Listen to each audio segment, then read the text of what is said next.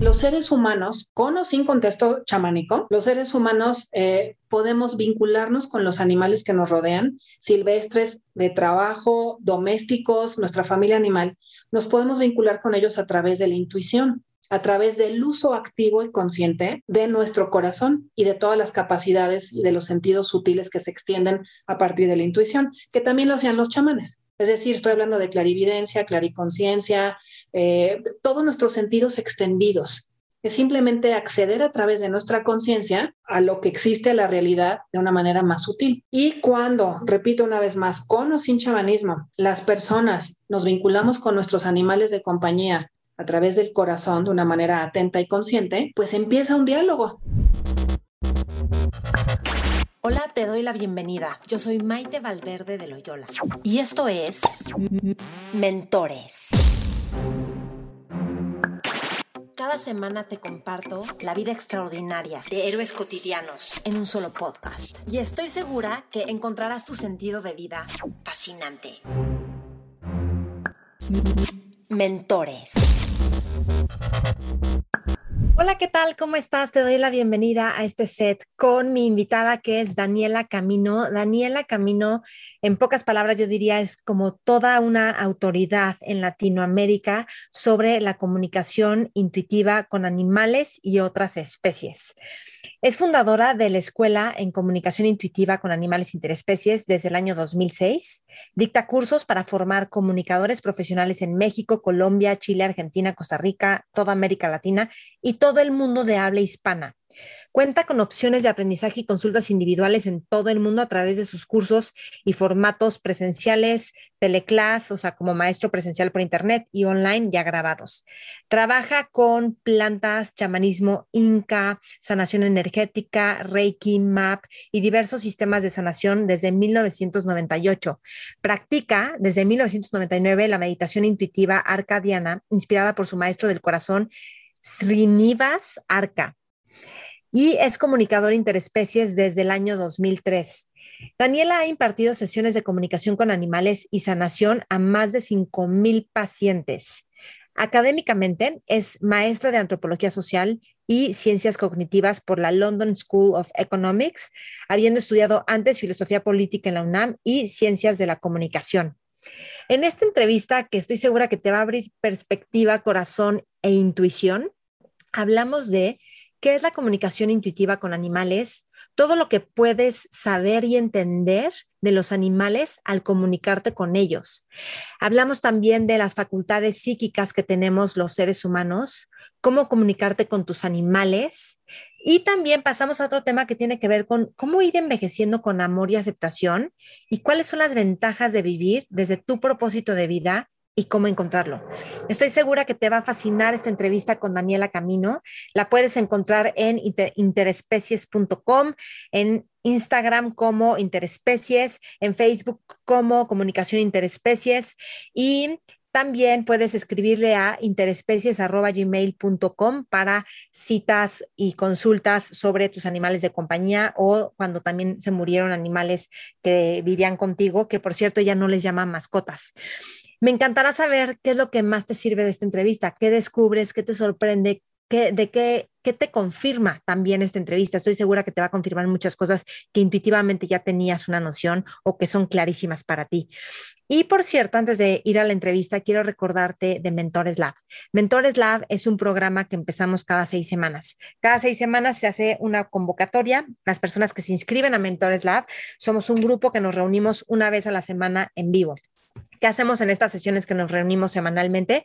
Vamos hablando de los temas del libro y viendo formas de cómo aterrizarlo a nuestra vida diaria. Es decir, los conceptos del libro los llevamos a ejercicios prácticos para que impacte nuestra vida personal y profesional. Son grupos fascinantes que te van a ayudar a abrir la mente, abrir el corazón, tener muchísima mayor determinación y que haya cambios en tu vida, en tu forma de actuar, en tu forma de ver las cosas y en tu manera de tomar decisiones.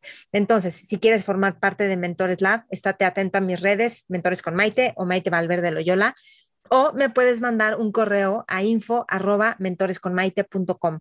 Me encantará, por supuesto, recibirte. Son grupos impresionantes y ha sido increíble ir leyendo estos libros y pelotearlo con otras mentes y, por supuesto, aplicarlo a nuestra vida. Bueno, entonces te dejo con la entrevista. Disfrútala y vétela degustando poquito a poquito y ve conectando con el corazón conforme vas escuchando esta entrevista. Gracias por escuchar, gracias por compartir. Te dejo con Daniela Camino mentores. Daniela, qué emoción tenerte en mentores. Ay, muchísimas gracias, mi queridísima Maite, estar aquí de regreso contigo y todo tu auditorio. Sí, no, me encanta que hablemos de esto. Cada vez estoy más clara de cómo tenemos que incluir todo este mundo más sutil de, de conciencia y, espiritual en nuestra vida diaria y además lo, lo, maravilloso que es. Y me gustaría empezar preguntándote, tú, tú dices si tiene, tenemos que regresar un poquito más, pero hace poquito hiciste una conferencia increíble, bueno, por internet del animal de poder que hablaste además de chamanismo, lo explicas espectacular entonces, me encantó cómo vinculas el chamanismo con la conexión con la naturaleza y cómo la comunicación interespecies es una forma como moderna de, de, tratar de conectarnos como con algo que es tan esencial. Entonces, explícame cómo es este vínculo y también pues de alguna forma, o sea, me gustaría de todos los que nos están escuchando, que un poco yo siento que el público de mentores es bastante abierto, como que todos tenemos estas capacidades. Entonces me gustaría que todos empecemos a escuchar lo que nos estás compartiendo, Daniela, desde, desde nuestro corazón. O sea, como, claro, a lo mejor esto te hace sentido, a lo mejor no, pero como una indagación en la que estamos descubriendo todos juntos. Claro, mi Maite. Yo lo primero que querría decir es que estamos viviendo ahorita un momento muy excepcional a nivel sociedad, a nivel colectivo humano y planeta Tierra. Y lo que eh, hablábamos hace un ratito tú y yo por separado, ¿no? O sea, está siendo un momento crítico en, en nuestro planeta donde las personas estamos buscando más un sentido, quiénes somos, para dónde vamos, qué queremos, qué es lo que realmente nos hace clic en el corazón. Yo conozco mucha gente, no sé si tú también o el público, que está queriendo dejar su trabajo, que está harto de la monotonía, que las cosas no tienen sentido y al mismo tiempo con miedo. ¿No? Eso es como una mezcla de cosas, pero que la gente nos está impulsando a buscar un poquito más lo que tiene sentido para nosotros en la vida. Entonces, yo me dedico a la comunicación intuitiva con animales y siempre le recuerdo a la gente que uno de nuestros grandes maestros son los animales que están en nuestra casa. No nos acordamos que los animales son cuerpo y espíritu, igual que nosotros, ¿no? Los humanos somos cuerpo y espíritu, somos esta amalgama extraordinaria, maravillosa, y que los animales que están junto a nosotros saben cómo vivir eso en equilibrio, esa paradoja.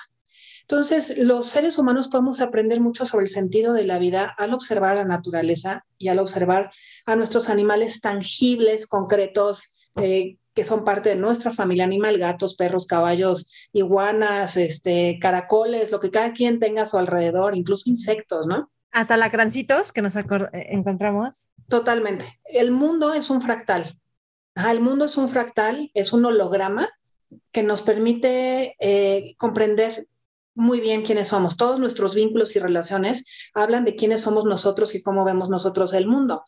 Ahora, en términos de la comunicación intuitiva con animales, pues está ese espejo de los animales que nos están mostrando quiénes somos en todo momento. Sí lo sabemos observar y podemos hablar un poquito más de esto más adelante, ¿no? Pero el tema es ir observando quiénes somos en esos vínculos, por qué tenemos ciertos animales cerca de nosotros, incluso los problemáticos, los difíciles, los amorosísimos, los que nos sostienen, los que son como nuestra abuelita o nuestro hijito, ¿no? Eh, poder observar quiénes son ellos y quiénes somos nosotros. En el mundo de lo más, de los animales, pero un poquito más intangible, son los animales de poder. Los animales de poder también son vínculos que tenemos en nuestra vida cotidiana si ejercemos el chamanismo como práctica espiritual, ¿no? Entonces, quisiera poner esto un poquito en orden. La comunicación con animales proviene del chamanismo. El chamanismo es eh, el camino de la revelación directa, que es tan antiguo como la humanidad, ¿no? Se conoce de registros antropológicos eh, chamánicos de hace más de 40 mil años Y el chamanismo en su forma como arquetípica, aunque tiene muchas variantes en el mundo, en su forma arquetípica existe desde Siberia, que de hecho chamán, chamán viene el siberiano, del tungu, que significa aquel que puede mirar en la oscuridad. Entonces, bueno, viene desde Siberia hasta el sur, en Argentina y Chile, ¿no? En la Tierra del Fuego. Pasando obviamente por México, que tenemos muchísimos tipos de chamanismo, Brasil y por donde tú gustes y mandes, ¿no? Los druidas, o sea, en fin, está lleno de experiencias chamánicas. Entonces, el chamanismo es, son estos em, guías de las comunidades que pueden mirar eh, en la oscuridad, como yo decía, ¿no? Que pueden ver otras cosas que no son tan evidentes para los demás. Y en la actualidad existe un chamanismo contemporáneo. Gracias a Michael Harner, que fue un antropólogo que dio sus vueltas por el mundo, y dijo, vamos a hacer un, un chamanismo funcional, ¿no? Que no sea tan difícil de, de vivir. Y esto nos ha permitido a las personas conectar con una naturaleza mucho más invisible, con una inteligencia que nos sostiene maravillosa. Y como nietecito del chamanismo que te estoy contando, está la comunicación intuitiva con animales. ¿Qué quiere decir esto? Que los seres humanos, con o sin contexto chamánico, los seres humanos eh, podemos vincularnos con los animales que nos rodean, silvestres, de trabajo, domésticos, nuestra familia animal. Nos podemos vincular con ellos a través de la intuición, a través del uso activo y consciente de nuestro corazón y de todas las capacidades y de los sentidos sutiles que se extienden a partir de la intuición, que también lo hacían los chamanes. Es decir, estoy hablando de clarividencia, clariconciencia, eh, todos nuestros sentidos extendidos. Es simplemente acceder a través de nuestra conciencia a lo que existe a la realidad de una manera más sutil. Y cuando, repito una vez más, con o sin chamanismo, las personas nos vinculamos con nuestros animales de compañía a través del corazón de una manera atenta y consciente, pues empieza un diálogo, que es lo que yo le enseño a la gente. ¿Cómo me puedo comunicar con mis animales de manera consciente? No nada más el tema de yo les tiro línea y ellos obedecen, sino un tema de quiero escuchar su perspectiva. Ellos son otro como yo, ellos son otros seres, como yo decía, cuerpo y espíritu, a veces más armónicos que los humanos. Y quiero poder entender lo que mi perro piensa de mí o de lo que piensa del mundo o cómo lo puedo ayudar a ser más feliz, que esto es normalmente lo que la gente quiere, ¿no? Cómo, los, cómo puedo eh, ayudarlos en un proceso de, de salud, por ejemplo, decidir eutanasias, eh, hacer entrenamientos más efectivos y dialogar con ellos, conocernos. Entonces, em, el chamanismo y la comunicación interespecie se vinculan porque están emparentados, porque es una forma de vincularnos con el mundo que nos rodea de manera directa, sin dogmas, es la experiencia que podemos tener adentro de nosotros con la certeza, pues previamente con el entrenamiento de los sentidos psíquicos, pero es la certeza de que esa información viene de ahí. Entonces, tienen esto en conjunto y tienen la diferencia, mi Maite, que cuando tú hablas con animales vivos, es decir, con tu perrito, como se llame, con tu gatito, con el caballo, concretos que han estado presentes, que puedes abrazar, es una cosa. Y otra cosa es cuando hablas con animales espirituales, que esos son los animales de poder. Mm. Entonces, los animales de poder es fantástico y pueden ser guías muy importantes para nosotros, y pero se quedan en un mundo un poquito más intangible, ¿no? O incluso en un renglón más ritual, porque hay que hacer cosas, hay que bailar, hay que entrar en trance. Se puede hacer con tambores. Yo no, nunca sugiero este, mm, sustancias, ¿no? De ningún tipo. Los seres humanos podemos acceder a niveles de conciencia con mucha facilidad, pero es mucho más fácil hablar con tu perro o con tu gato y preguntarle sobre la vida y sus consejos y qué quiere y ya sabes. ¿Cómo? O sea, la duda aquí es, ¿cómo sabes que no le estás metiendo de tu cosecha y de lo que quieres escuchar? y si es realmente lo que el perro o el animal te está diciendo. Pues eso es parte del entrenamiento, porque yo llevo muchos años eh, enseñando y esa es de las partes que más me gusta. Entonces me topo con esta pregunta a la N, ¿no? ¿Cómo puedo confiar en mi intuición? Te quiero contar una cosa padrísima que me pasó el otro día en una de mis clases. Ahorita me estoy acordando que me supermovió. Yo en uno de los ejercicios, o sea, para que vean lo fácil que es, realmente es muy fácil. Los seres humanos tenemos una capacidad intuitiva extraordinaria, muy presente y muy abierta, salvo que nos la aplastan por medio de los sistemas educativos, ¿no? porque nos volvemos demasiado mentales y demasiado desconectados. Entonces, eh, el tema es volver a esa alineación donde el cerebro le haga caso a un corazón profundo para crear una civilización que esté orientada con el corazón en el centro, ¿no? Pero bueno, eh, esa es la idea general, ¿no? ¿Qué fue lo que me pasó con los alumnos? Bueno, en uno de los ejercicios de un curso básico, ¿no? Estábamos en nuestra segunda clase de, de cinco en Teleclass, ¿no? Y en esta segunda clase yo les hago un ejercicio de enviar y recibir información psíquica, donde yo soy la que emite y ellos son los que reciben. Antes de pasar al tema con los animales, pues es empezar a calentar motores, ¿no? A saber cómo es que vemos, cómo oímos psíquicamente, cómo degustamos, cómo abrimos nuestro campo energético a ese tipo de información. Y como yo soy humano, les puedo corroborar con mucha claridad lo que les estoy enviando. Entonces, les envié un lugar de mi casa. Y en este lugar de mi casa, que hay muchos lugares en la casa con los que he experimentado al enviarle a los grupos, eh, les envío la información, sintiendo que estoy ahí, gozosamente se los, se los mando y la gente lo recibe. Y dije, bueno, eran, son un grupo, ahorita somos entre 55 y 60 personas en este grupo. Entonces dije, a ver, cinco personas que quieran comentarme después del ejercicio qué fue lo que recibieron. Y yo me pongo a apuntar lo que la gente me fue escribiendo. Bueno, no sabes la precisión, no sabes la precisión. O sea, me dijeron, es un lugar afuera en tu casa, ni siquiera adentro, o sea, afuera es como una terracita, el suelo es de color de rojo, está lleno de plantas moradas alrededor, hay un sillón como una hamaca blanca que te sostiene riquísimo, te veo con un chal de lana, este, porque se siente que hace frío, te veo con tus animales de compañía, muy contenta. Otros me dicen, sí, es un lugar donde se ve el jardín, pero después se ve el bosque más allá, este, eh, hay como mucha luz en el techo. Bueno, ¿para qué te hago la descripción de lo que ellos me dijeron? Todo perfecto. Las cinco personas. Las cinco personas, mm. quizás algún detallito ahí que faltaba ajustar, ¿no? Pero es gente que obviamente no me conoce, que no ha venido a mi casa, que llevamos cuatro o seis horas de trabajo previo, ¿no? Y, este, y ya tiene una capacidad de conexión con la información a nivel telepático, psíquico, impresionante.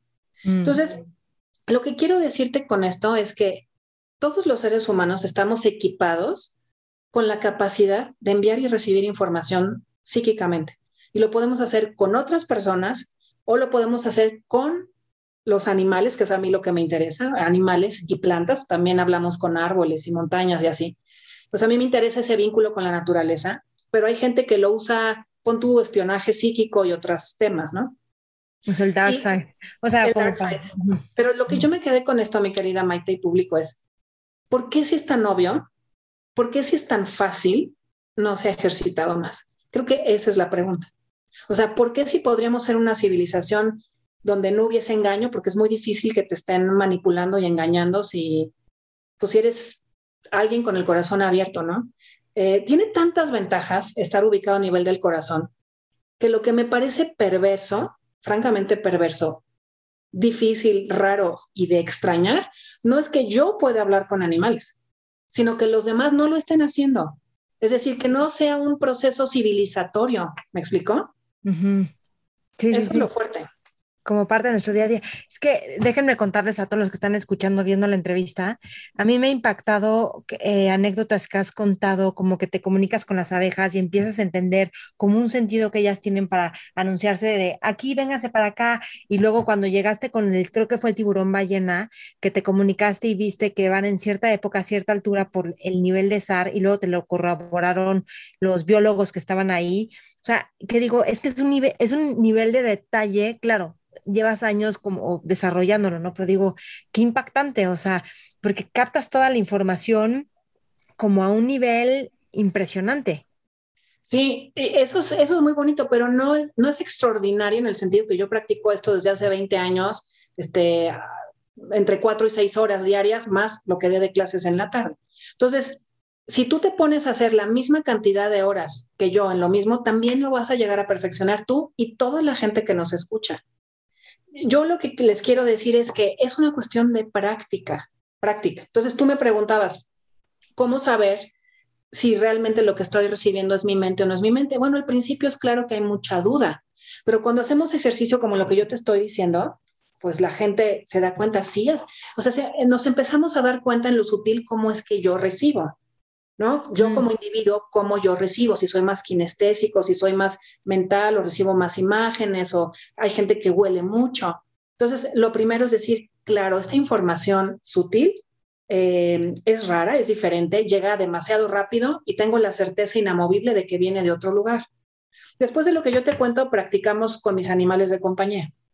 ¿no? Eso fue una de las últimas clases. Y yo les mando fotos de mis animales y con una técnica específica ellos empiezan a recibir información. Y también es así, guau, guau. Y en un curso básico realmente es un nivel básico. Falta mucho para ser un profesional y para seguir afinando y tener parámetros éticos y, como un profesional, ¿no? Pero una cosa es empezar por lo básico y decir, wow, con este mundo. Una de las alumnas me decía, es que siento que por fin tengo las instrucciones para el mundo real. y dije, claro, si empiezas a hablar con la naturaleza, que es lo que hacían los chamanes, que es lo que me preguntaste al principio, si empiezas a hablar con la naturaleza de manera directa, claro que empiezas a entender lo que es ser un terrícola. Ya sé que esto suena muy raro, pero el tema es que está al alcance de todo el mundo y lo que es raro es que los seres humanos nos hayamos metido en este monólogo mental, aislado del planeta, y cuáles son los resultados. ¿Cuáles son los resultados de haber hecho esto, no? Pues mucha desconexión, miedo. Pues estamos destruyendo el planeta. Estamos en la sexta extinción masiva de especies causada por los humanos. Para el año 2050 se habrán extinguido la tercera parte de todas las formas de vida que existen en este planeta, todas las especies. Eso es una pérdida o sea, el nivel de la pérdida es más grande que cuando fallecieron los dinosaurios, ahorita. Entonces, no es poca cosa decir qué, qué es lo que está ocurriendo cuando los humanos se aíslan, cerecitos con tanto poder, pero tanta ignorancia al mismo tiempo, tanta desconexión. Ignorancia no me refiero al aspecto mental de, oh, leamos muchos libros, ¿no? Deseamos universitarios, claro, es lindo ser universitario y leer libros. El tema es cómo me vinculo con el mundo que me rodea desde el corazón. Ajá. Entonces, digamos que cuando tienes un animal de compañía o tienes un encuentro con un animal, así sea una arañita, este, ¿cuál sería el objetivo? O sea, no siempre hay un objetivo, solo es como, o sea, como que siempre te tienes que comunicar con un animal que te encuentras o no necesariamente o... No, no, si no sería un poco agotador, ¿no? Es como vas al mercado y te comunicas con toda la gente que hay ahí, pues no, tampoco haces eso. El punto aquí, Maite, es que los seres humanos aprendemos a estar en más pausa, menos mentales, más corazón abierto. Y si ves una arañita, pues lo primero que hay que hacer es no matarla, ¿no? Y si ves un alacrán, incluso, y si ves un perro, pues no le avientes piedras, ¿no? O sea, el tema que está de fondo es nuestra actitud frente a lo que nos rodea, este espejo, que es lo que yo te decía. Por eso eh, la pérdida de biodiversidad es un espejo de la humanidad, igual que nuestro vínculo con nuestros humanos es un espejo de nosotros en nuestras vidas. Em, pues yo lo que sugiero es que estemos más presentes, ¿no? Es un tema de presencia frente a las otras formas de vida y en la medida que aprendemos a estar serenos y silenciosos con otras formas de vida, ¡pum! empieza a circular eh, bienestar. Es que ya no es nada más información, ¿no? Que la información es muy importante, otro tipo de información, otra codificación pero también un bienestar, una completud, una expansión, esperanza, gozo de existir. Sí. Hace, hace como tres semanas me encontré un alacrán al lado de mi cama y al lado hay un closetcito. Entonces, o sea, era así como, si voy por algo para sacarlo, se va a meter, porque si, pues siente la vibración del piso, yo creo, ¿no? En lo que voy y regreso. Y le dije, aguántame ahí, no te voy a matar, pero aguántame ahí. Y fui a la cocina por el botecito y ahí estaba yo, y no mi vida, o sea, sí se espero. Yo no, o sea, era muy obvio que se podía ir si ve a alguien al lado caminando, me explicó, o sea, como que, pues yo creo que, o sea, en lo que se me voy y ahí eh, me, me, encantó. Pero, por ejemplo, o sea, a mí se me meten, si yo tengo fruta en mi cocina, se me meten las ardillas y me la roban bueno, no me la roban, o sea, la agarran, tienen, o sea, ellas buscan comida, pero ahí eh, puedo comunicarme con las ardillas porque me pasa muy seguido, hay épocas de muchísimas ardillas y luego como que se relajan. Así tal cual, si hay algo, pero pues yo lo que pienso es, bueno, es obvio que quieran, o sea, un durazno, ¿no? Un aguacate. ¿Tú qué dirías? por supuesto. Por supuesto, mira, es que en el mundo estamos rodeados de animales. De hecho, nuestro cuerpo está hecho de millones de animales también, ¿no? Virus, bacterias. Ah. Entonces el tema otra vez es cómo nos vinculamos con todo eso. Ahora, con animales, aquí está bien interesante, ¿no? Porque si estás en el bosquecito y quieres hablar con animales silvestres, pues claro que les puedes decir, si no quieres que entren, decirles, este es mi territorio, ¿no? Este es mi territorio e incluso visualizar un espacio que tú sientas tuyo y decir, hasta aquí, hasta aquí hay una barrera. Podemos negociar y yo darles a ustedes alimento afuera. Porque esta pregunta me la hace mucha gente que dice, qué hago con los animales que hemos considerado plagas? ¿No? Ajá, y las, ardillas. Es que las ardillas en, México se convirtieron, este, hubo una fusión ahí de dos especies, trajeron ardillas que no eran de aquí y sí causan muchos problemas en, la flora y fauna este, local, ¿no? Pero ya saliéndonos de eso, hay que entender que el mundo, pues sí le pertenece a los animales y que nosotros somos animales. Sí, sí, sí, de acuerdo. Nosotros sabemos, claro que puedes negociar con ellos, con, con ratas, digamos, con ratas, o si tienes este, un animal como una solitaria en la panza, pues hay cosas que no puedes tolerar, ¿no? O sea, igual nosotros tenemos un instinto de sobrevivencia o un escorpión, sí lo tienes que sacar de tu espacio. Pues aquí la mm. cosa no es como Blancanieves, de ella habla, hablo con ellos y, oh, el león que me iba a atacar ya no lo va a hacer. No es tan así. El tema es entender al otro. Cuando tú te conectas con un animal, es como si lo sintieras desde su perspectiva. Vamos empezando por el principio. Entonces, eh, si yo me contacto con un perro, con un gato o un caballo, lo que voy a hacer es sintonizar con su presencia a través de una foto. Yo hace mucho que trabajo a distancia y, mi clientela es internacional. Entonces, no necesito ver al animal porque no soy etóloga, no necesito tocarlo, y menos si es un animal peligroso. Pero puedo sintonizar con ese ser y me empieza a llegar información. Ajá de, de, bueno, pues estoy sintiendo al perro, como su carácter, este, algunas escenas que me va mostrando de su vida cotidiana, eh, qué es lo que más le gusta hacer, si eso le pregunto, cómo se lleva con el otro perro, me puede enseñar miedo, me puede enseñar dolor, me puede enseñar gozo, ¿no? Es de mi super cuatísimo y nos, nos amamos, pero el tema es que yo lo veo desde su perspectiva y entiendo, me salgo de la perspectiva humana o la pongo en un modo de espera para entender y sentir y fusionar de alguna manera con ese ser y percibir su perspectiva y su lógica. Entonces, lo puedes hacer con un, em, eh, con un mamífero, ¿no? Como perros y gatos que peluditos y amorosos y que nos encantan, o caballos, pero también lo puedes hacer con un crustáceo, con un insecto y con una amiba, y con un árbol. Y entonces, en la medida que tú cambias y puedes modificar tu atención, que esto también es una técnica chamánica, del foco donde tú estás a un cambio de perspectiva al otro.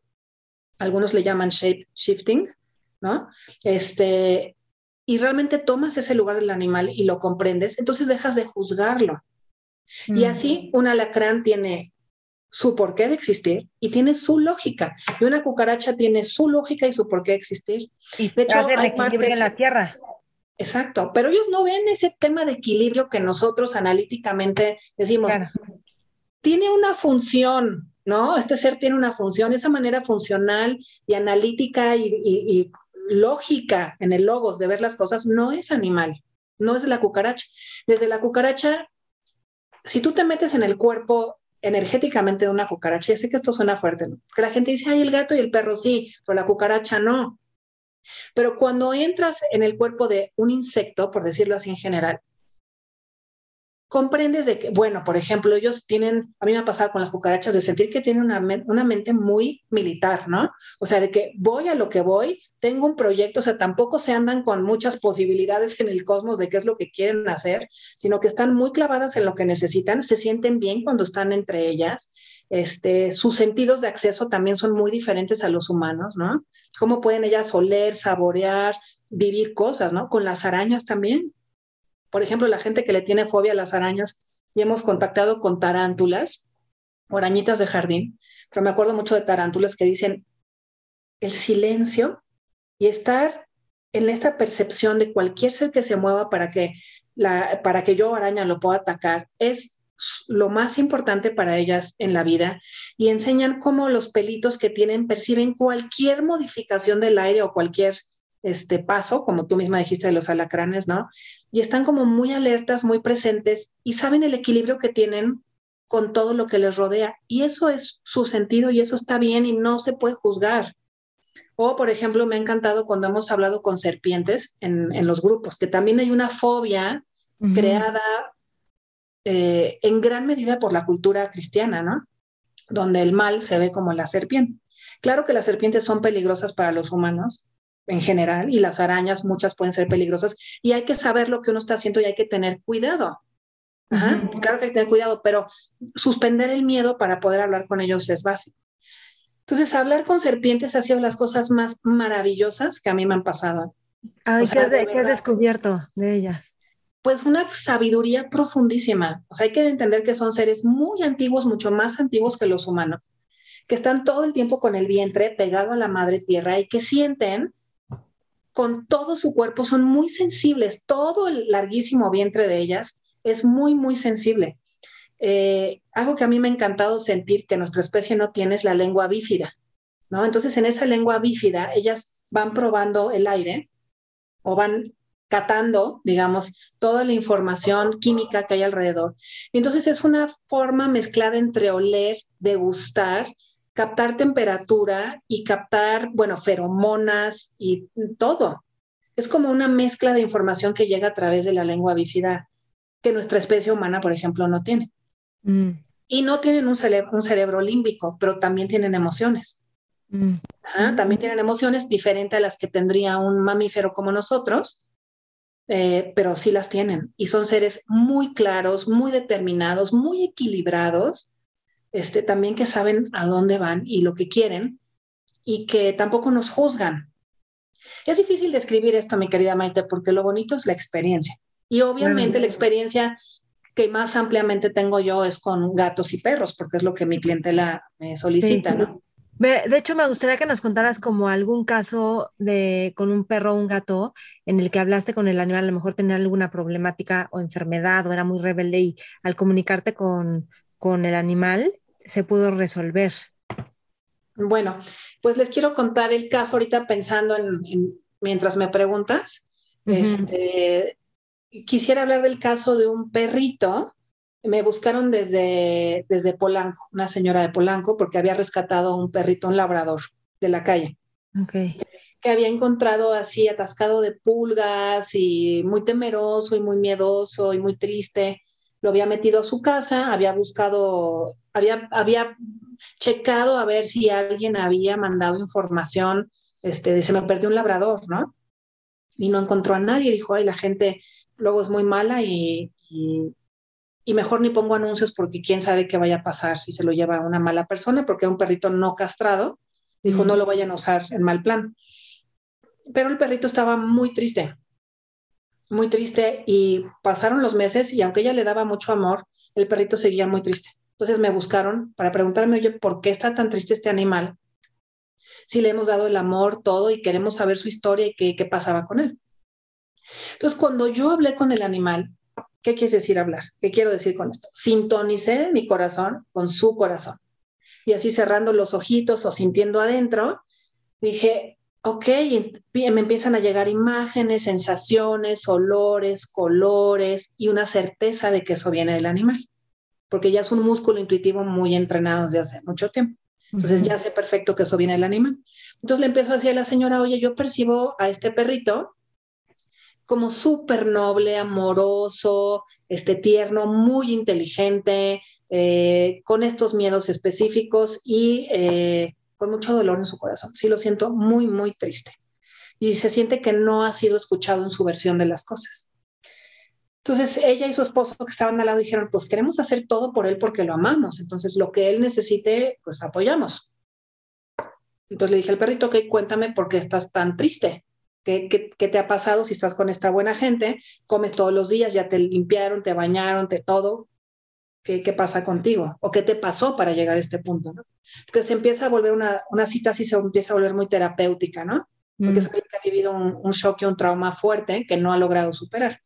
Entonces, este perrito lo que me contó, repito, a través de imágenes, palabras, sensaciones, todo esto, me contó que él tenía un humano responsable, un chico joven, que amaba muchísimo y que este chico joven lo amaba en reciprocidad también. Eran un muy buen binomio.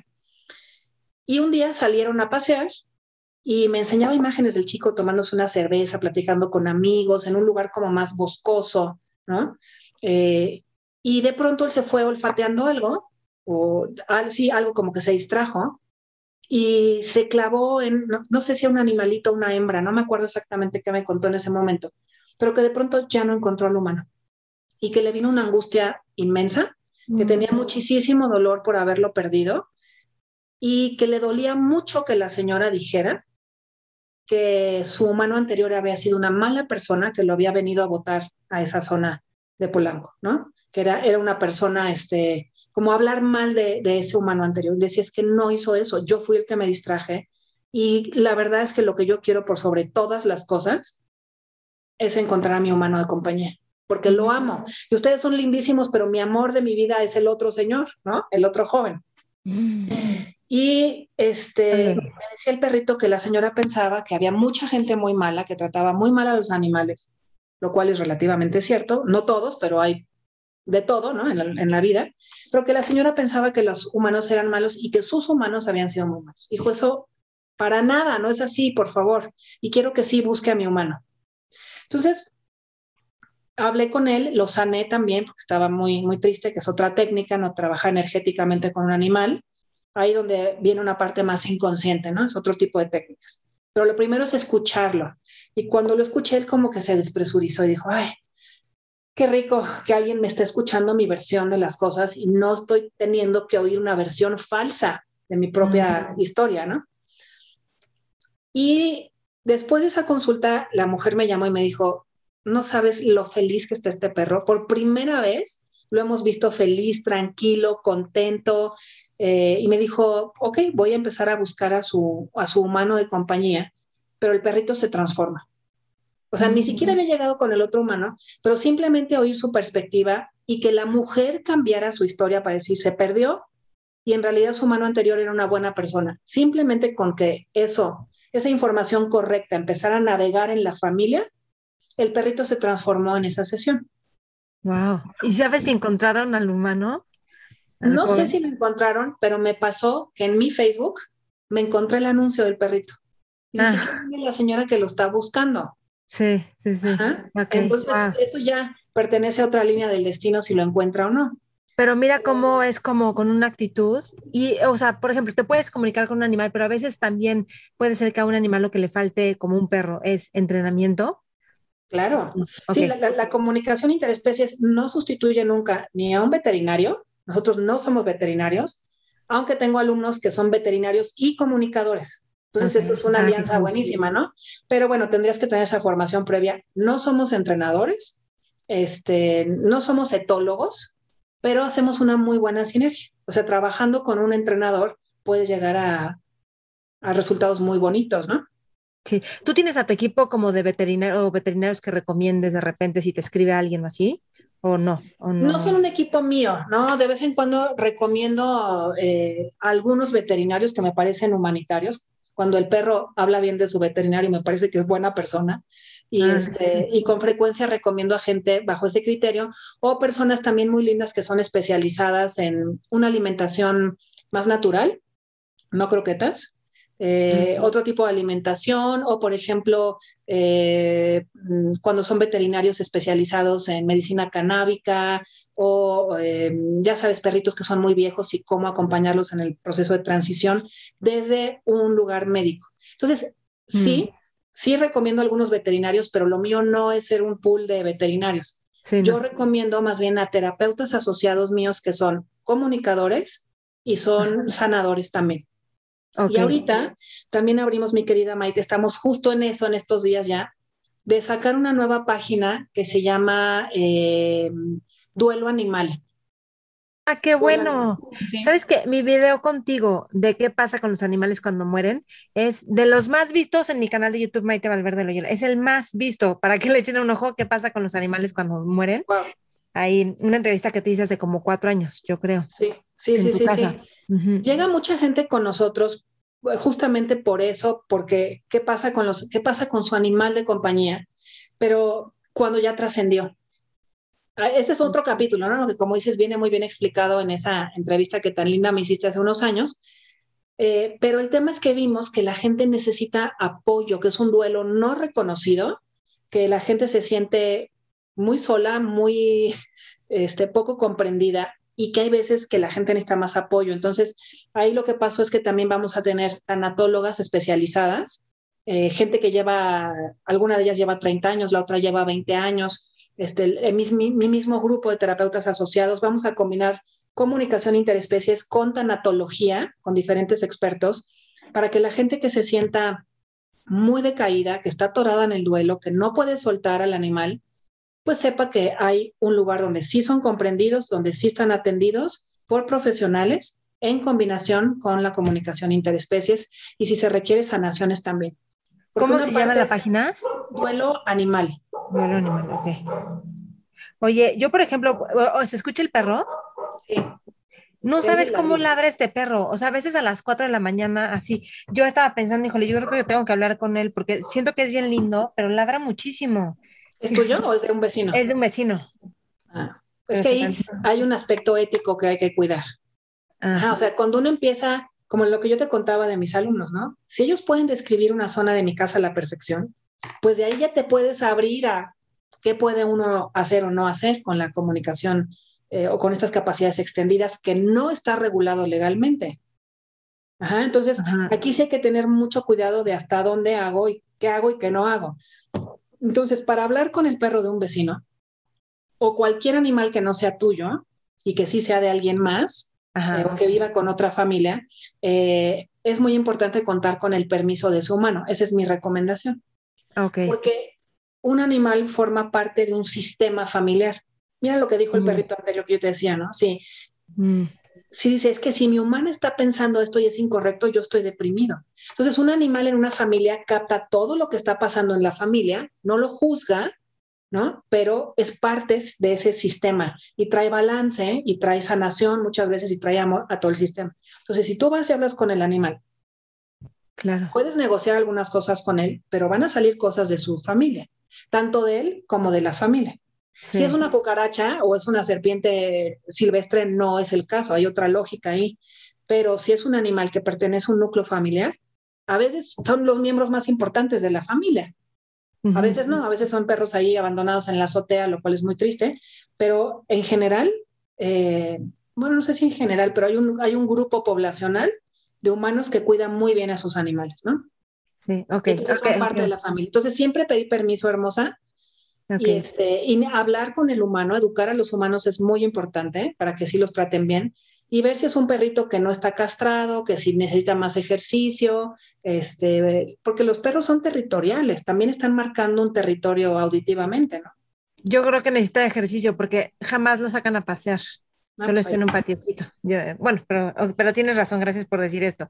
Oye, entonces, este, o sea, hay una función de tener un animal, o sea, como, ¿por qué tener un animal? Hay gente que como, pues así, nací y yo tengo animales porque sí, ¿no? Y hay gente que es como, no sé si quiero el compromiso de tener un animal. ¿Tú qué dirías de eso?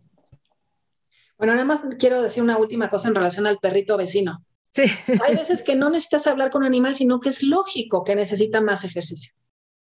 O sea, sí, no, no piense que me voy a meter con la vecina que, oye, yo creo que pasear a tu perro convendría. Bueno, en fin, lo, lo que te quiero decir es que hay, hay, cosas que aborda la comunicación interespecies y hay cosas que aborda el sentido común.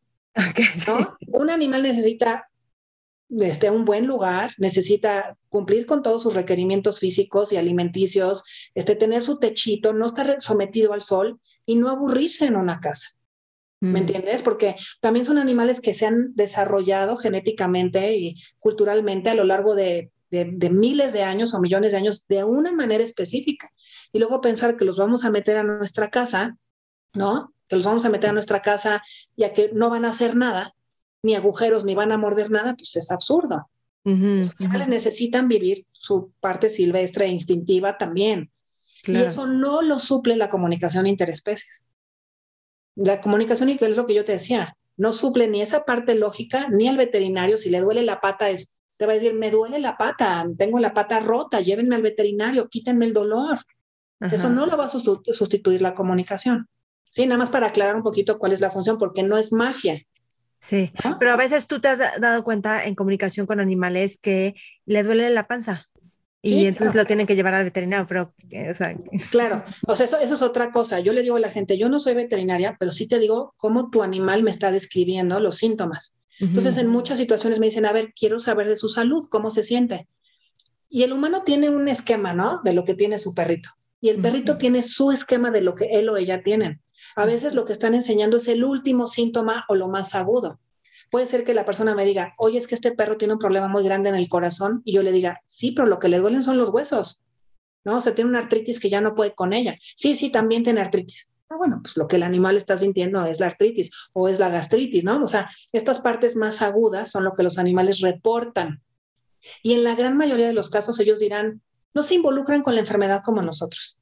No están sufriendo así de, ay, pobre de mí, lo que va a pasar. No, los animales viven en el presente y aceptan la situación, o sea, tienen una enorme aceptación de la impermanencia y de la dualidad en la que vivimos. No están como nosotros siempre luchando por estar más cómodos o por no sentir nada. Ellos aceptan que así es y tienen además una increíble resiliencia y umbral del dolor. Y entonces, eh, tener un animal, eh, porque sí, o sea, tiene un sentido, o depende cada persona, pues va a tener un sentido diferente si tienes o no tienes un animal. Ah, bueno, sí, perdóname, vamos a, lo otro que me preguntaste.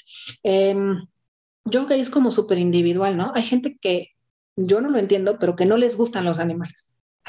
me parece un poco raro, pero hay gente que dice, no, a mí los animales no me gustan. Bueno, pues, mm, ¿qué, puedo yo decir, no? Este, depende cómo te educaron. te quiero dar unos datos como más científicos de eh, qué hacen los animales en nuestra vida. Lo había sacado para comentarte yo otras cosas, pero esto, mira, fíjate, el vínculo saludable entre humanos y animales. Yo creo que a la gente que no le gusta ni ponerle un animal le va a generar estrés. Pero en general, fíjate, existen en Estados Unidos, porque es donde sacan todas las estadísticas del mundo mundial, existen unos 2.000 programas de terapia asistida por animales. Mm. Las terapias asistidas con animales se han practicado en hospitales, casas de cuidados especializados, prisiones, escuelas, centros de rehabilitación cognitiva y, otros lugares, ¿no? Eh, estar con animales de compañía, lo que se ha encontrado ya científicamente es que reduce la presión arterial, arterial producen una acción calmante, reduce la medicación de los enfermos, estimula la producción de hormonas que nos balancean y estimulan y reduce el dolor físico. Em, ayudan también a mejorar el fortalecimiento muscular, balance y equilibrio y problemas de movilidad, entre otros.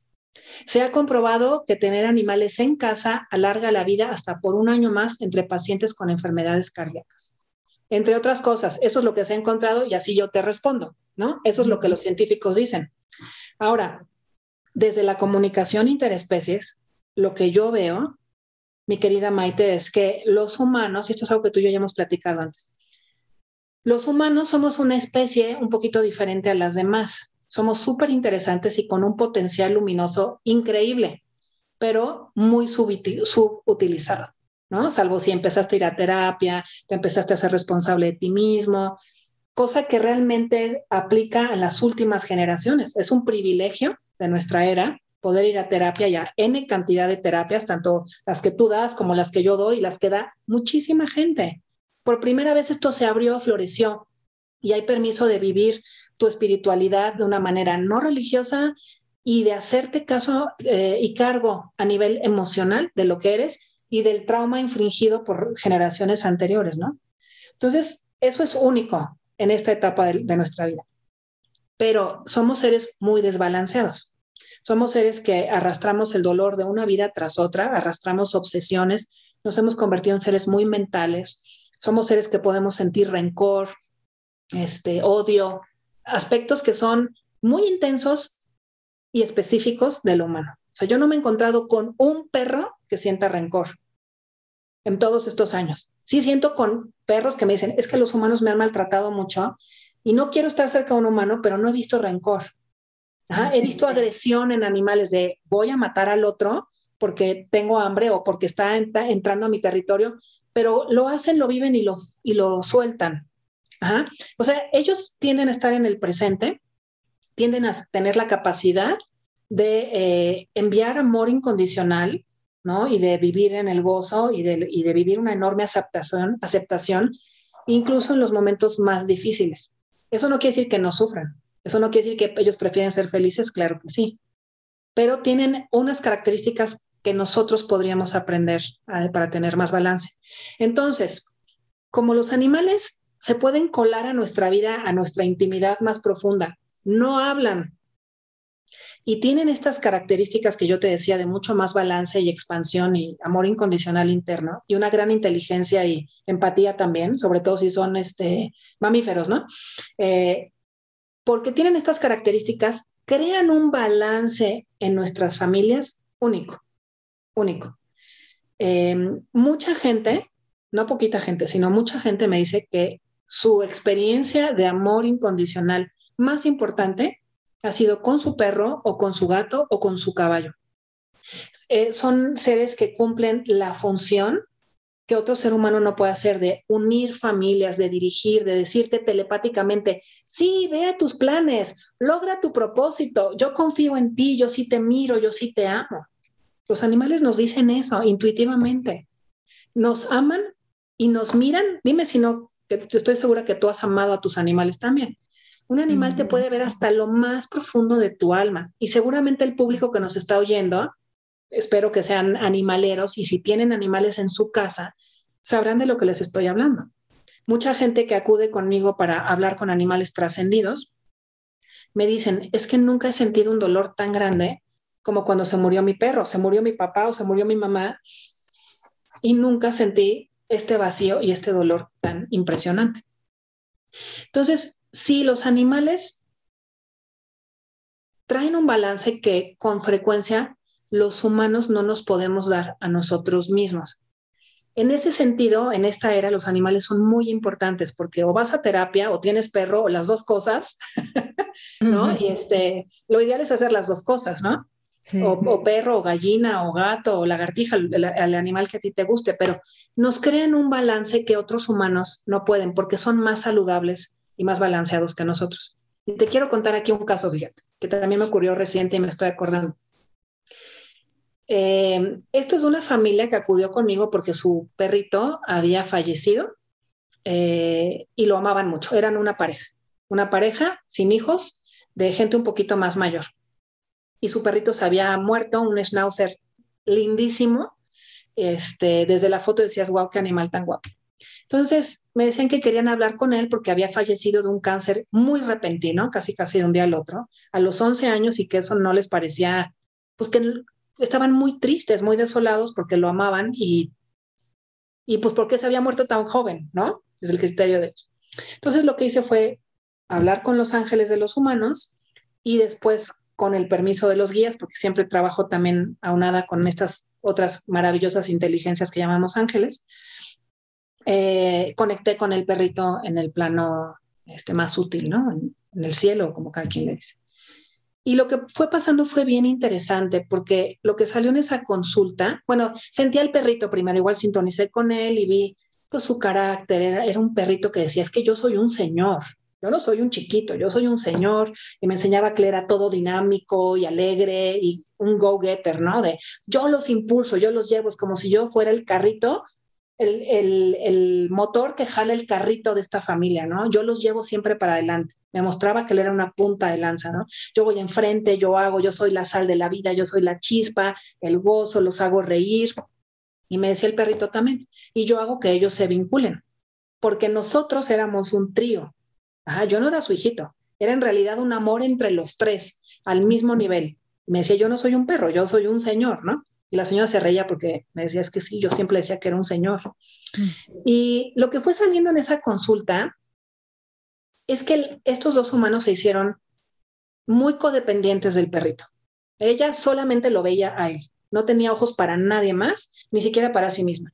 Y el señor veía el perrito para arriba y decía, es que yo quiero ser como él, ¿no? O sea, quiero ser tan carismático, guapo, seguro de mí mismo como él. Y este señor no tenía eso. Y como pareja, ellos ya no se veían ya no se veía. Se, estaba destruyendo la pareja. Entonces, fíjate qué interesante, porque aquí también estaba yo hablando con el ángel del perro en el plano astral. Y el perrito me decía, es que yo tengo que regresar a estar con ellos, porque ellos sin mí no pueden seguir adelante. Yo necesito regresar.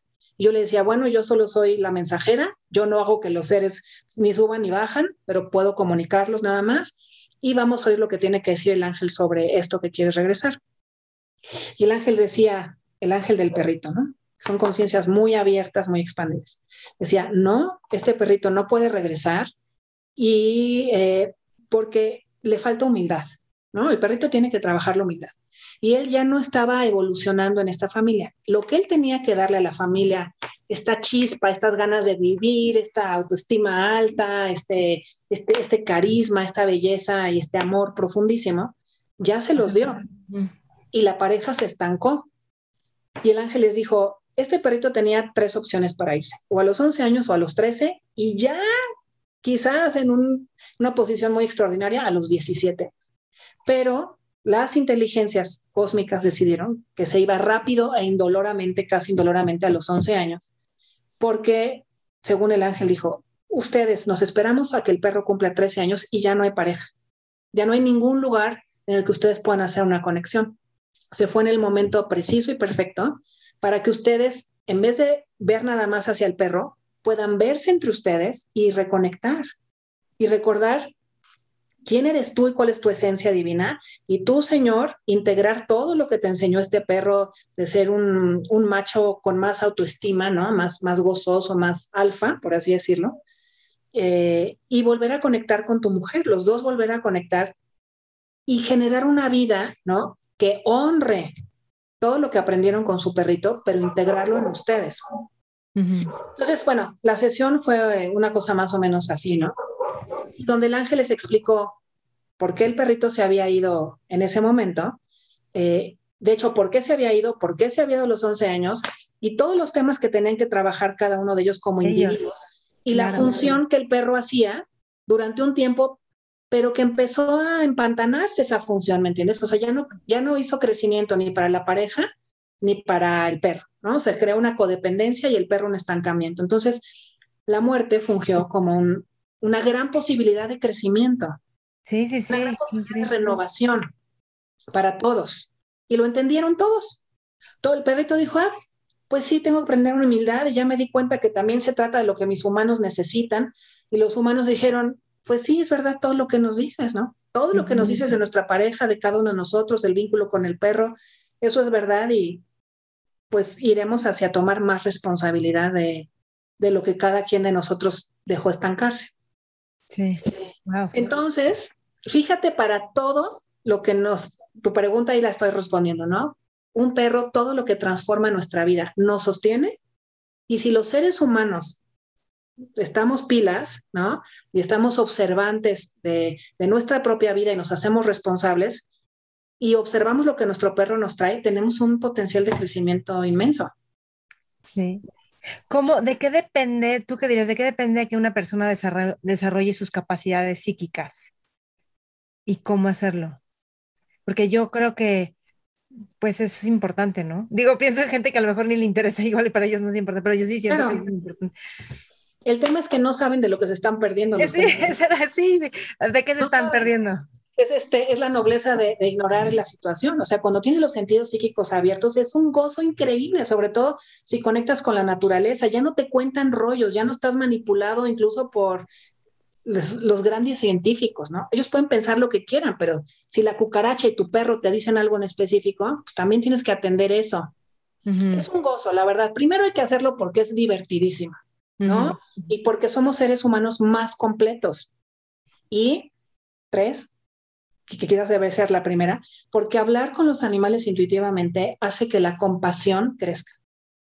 Mm. Porque dejamos de juzgar, dejamos de ser tan mentales y tan tiralínea y empezamos a ser seres que sienten más y que reconocemos las emociones y que les damos su espacio y que también las dejamos, las soltamos, ¿no? Y fluimos, nos volvemos más eh, comprensivos. La compasión es básica, ¿no? por donde lo veas.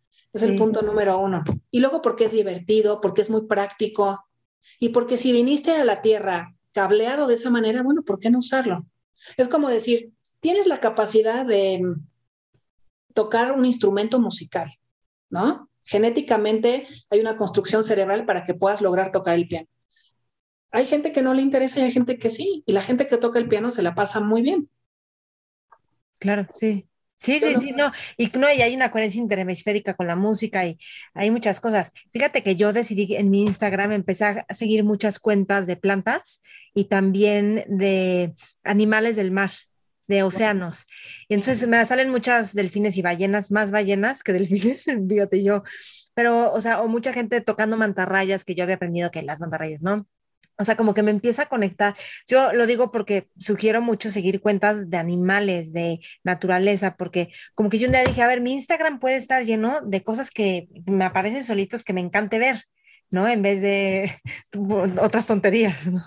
Que no tienen el ninguna El mar bonita creo que ahorita es súper importante, porque es como geográficamente distante, como es profundo y, te, te tienes que meter a ver lo que está pasando el mar requiere toda nuestra atención ahorita. Primero porque es una gozada y, hablar con cetáceos es extraordinario. O sea, cuando tú conectas con una ballena o con un delfín, te encuentras con una conciencia, con una expansión.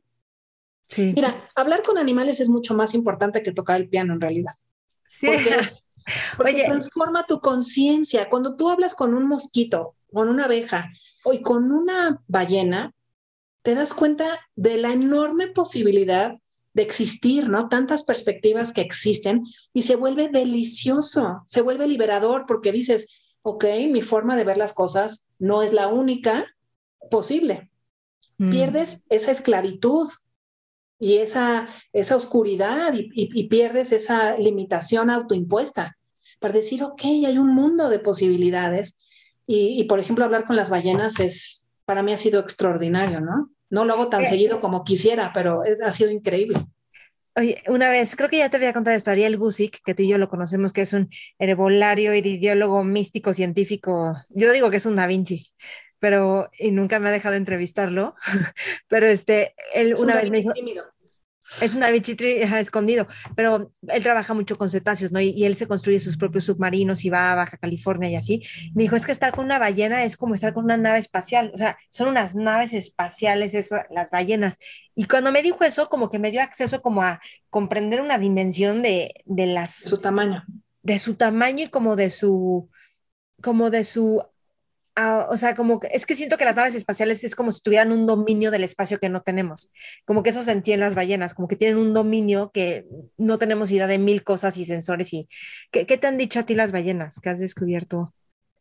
Bueno, quisiera tenemos una transición de nuestros animales domésticos, y nuestro gato, que son importantísimos, ¿no? primero nuestro cuerpo, que es nuestro primer animal. Ah, sí. Cómo tratar bien nuestro cuerpo, que es 99% igual a todas las otras especies del planeta, ¿no? Entonces, decir, sí, este cuerpito es maravilloso y hay que honrarlo y cuidarlo y Nuestra primera Pachamama, así lo dices en un video. Es nuestra primera Pachamama, el cuerpo físico. Entonces, sí, porque de pronto estamos como muy separados de la naturaleza, ¿no? Entonces, no, este, la habitamos, o sea, la traemos puesta. Sí, sí. Este, y, nuestros animales de compañía. ¿no? Que son muy importantes. No hay un animal que sea más importante que otro. Y las ballenas no son mucho más mejores que nuestro perro, nuestro gato, el mosquito. Todo es complementario, ¿no? Em, ahora, de estos grandes seres, así que podemos hablar con ellos como individuos o con, ellos como especie, ¿no? Porque también hay una conciencia de la especie. Em, y las ballenas como especie son las portadoras del amor incondicional en este planeta o sea, desde el tamaño, su dinámica, su forma de comprensión de las cosas, ¿no? Con sus capacidades, con sus cerebros gigantescos, sus con sonidos. sus radares, sus sonidos, ¿no? Con su capacidad de, de, crear vida dentro del mar. Hasta la caca de las ballenas es preciosa, ¿no? Eso ya lo sabemos ahorita. Este, crean no, ¿no? ¿No sabías? sus popos son muy importantes. ¿En espiral? Son en crean, crean, ellas en el movimiento crean espirales y sus popós alimentan a muchísimos microorganismos. Y son muy importantes como alimento para la vida en el mar, hasta esa parte, ¿no? Este, entonces, ellas son las grandes portadoras de una conciencia mucho más elevada en el planeta y son seres que equilibran, igual que los delfines, ¿no? Ahora, si hablamos con seres específicos, hay otro tipo de, información. Déjame decirte algo de las ballenas, que no sé si han visto videos donde ellas van respirando antes de salir y hacen espirales perfectas. Y a veces no solo es una ballena, son varias, es impresionante. Así es. Y esos, esos vórtices cambian la calidad molecular del agua. Así te la pongo. Es el agua más viva y potente que uno se puede tomar cuando hay vórtices. En un vórtice, el, teóricamente, el centro del vórtice, la velocidad es infinita y cambia la estructura molecular del agua. Entonces, hacen que el mar esté vivo de muchas maneras, ¿no? En, términos de, hablar con un Ajá, y con hablar con un específico. Ajá, con un específico. Creo que me gustaría eh, mudarnos aquí hacia los delfines em, para hacer conciencia de Dino al delfinario. Y me acuerdo de haber hablado una mujer muy valiente y muy linda, dueña de un delfinario que, cuyo nombre no quiero mencionar para no implicar a nadie, este, porque es un, es, un tema de socios, ¿no? Pero ella dijo, es que yo quiero saber lo que los delfines están diciendo y si es momento de soltarlos o no, o qué podemos hacer. Entonces me acuerdo de haber hablado con una de las matriarcas, porque me presentó a varios delfines y hicimos varias sesiones. Y una de las matriarcas decía, no, además es muy loco porque al conectar con los delfines energéticamente tienen forma humanoide. ¿No? Es como si no, no nada más es cuerpo delfín, realmente ves una figura como más humanoide, muy ligeros, muy amorosos, profundos, este, es difícil de describir, pero son, son seres muy expandidos, ¿no? Y, y, me acuerdo que esta delfín me decía que ellos ya habían cumplido un rol, que habían sanado a muchísima gente adentro del delfinario, ¿no? O sea, la gente cuando conecta con un delfín se transforma. Sí, a mí me pasa eso. Pero también hacen mucho trabajo con embarazadas, con niños con problemas como de síndrome de Down, o sea, todo Y hay otra postura que también es importante mantener, donde dicen que no es cierto. Ajá, científicos dicen que eso no es cierto. Pero bueno, al menos energéticamente, y eso es importante decirlo, mi Maite, porque si no, sigue la captura de delfines. Ok. ¿Me explico? Pero bueno, el tema es que si, el perro también te sana, tu perro en tu casa también te sana, porque simplemente es más ligero que tú y los árboles de alrededor también, digo que tú como cualquier ser humano, yo también. Entonces, no es nada más los delfines, toda la naturaleza nos regresa a nuestro equilibrio. Ahora un delfín sí tiene un nivel de conciencia diferente, tiene un cerebro más grande que el del humano, un proceso evolutivo impresionante también y ciertas características, ¿no? Pero bueno, el caso es que esta delfina me decía que, que ellos ya habían cumplido su misión ahí y que realmente ya querían la libertad que por favor ya querían la libertad. Me acuerdo de, de, otro macho que me decía es que nosotros, me enseñaba cómo le sacaban semen y hacían este, cosas con ellos de probar, o sea, desde sangre, o sea, análisis médicos, ¿no? No en mal plan, sino análisis médicos. Y cómo también estaba como muy aburrido en ese gran, gran charco. Donde como investigación, o sea, lo, le sacaban todo esto para hacer investigación de los... Sí, exactamente. Y este era uno de los hijos o vinculado con esa delfina, ¿no? Y este, ella me decía que ya querían salir, ¿no?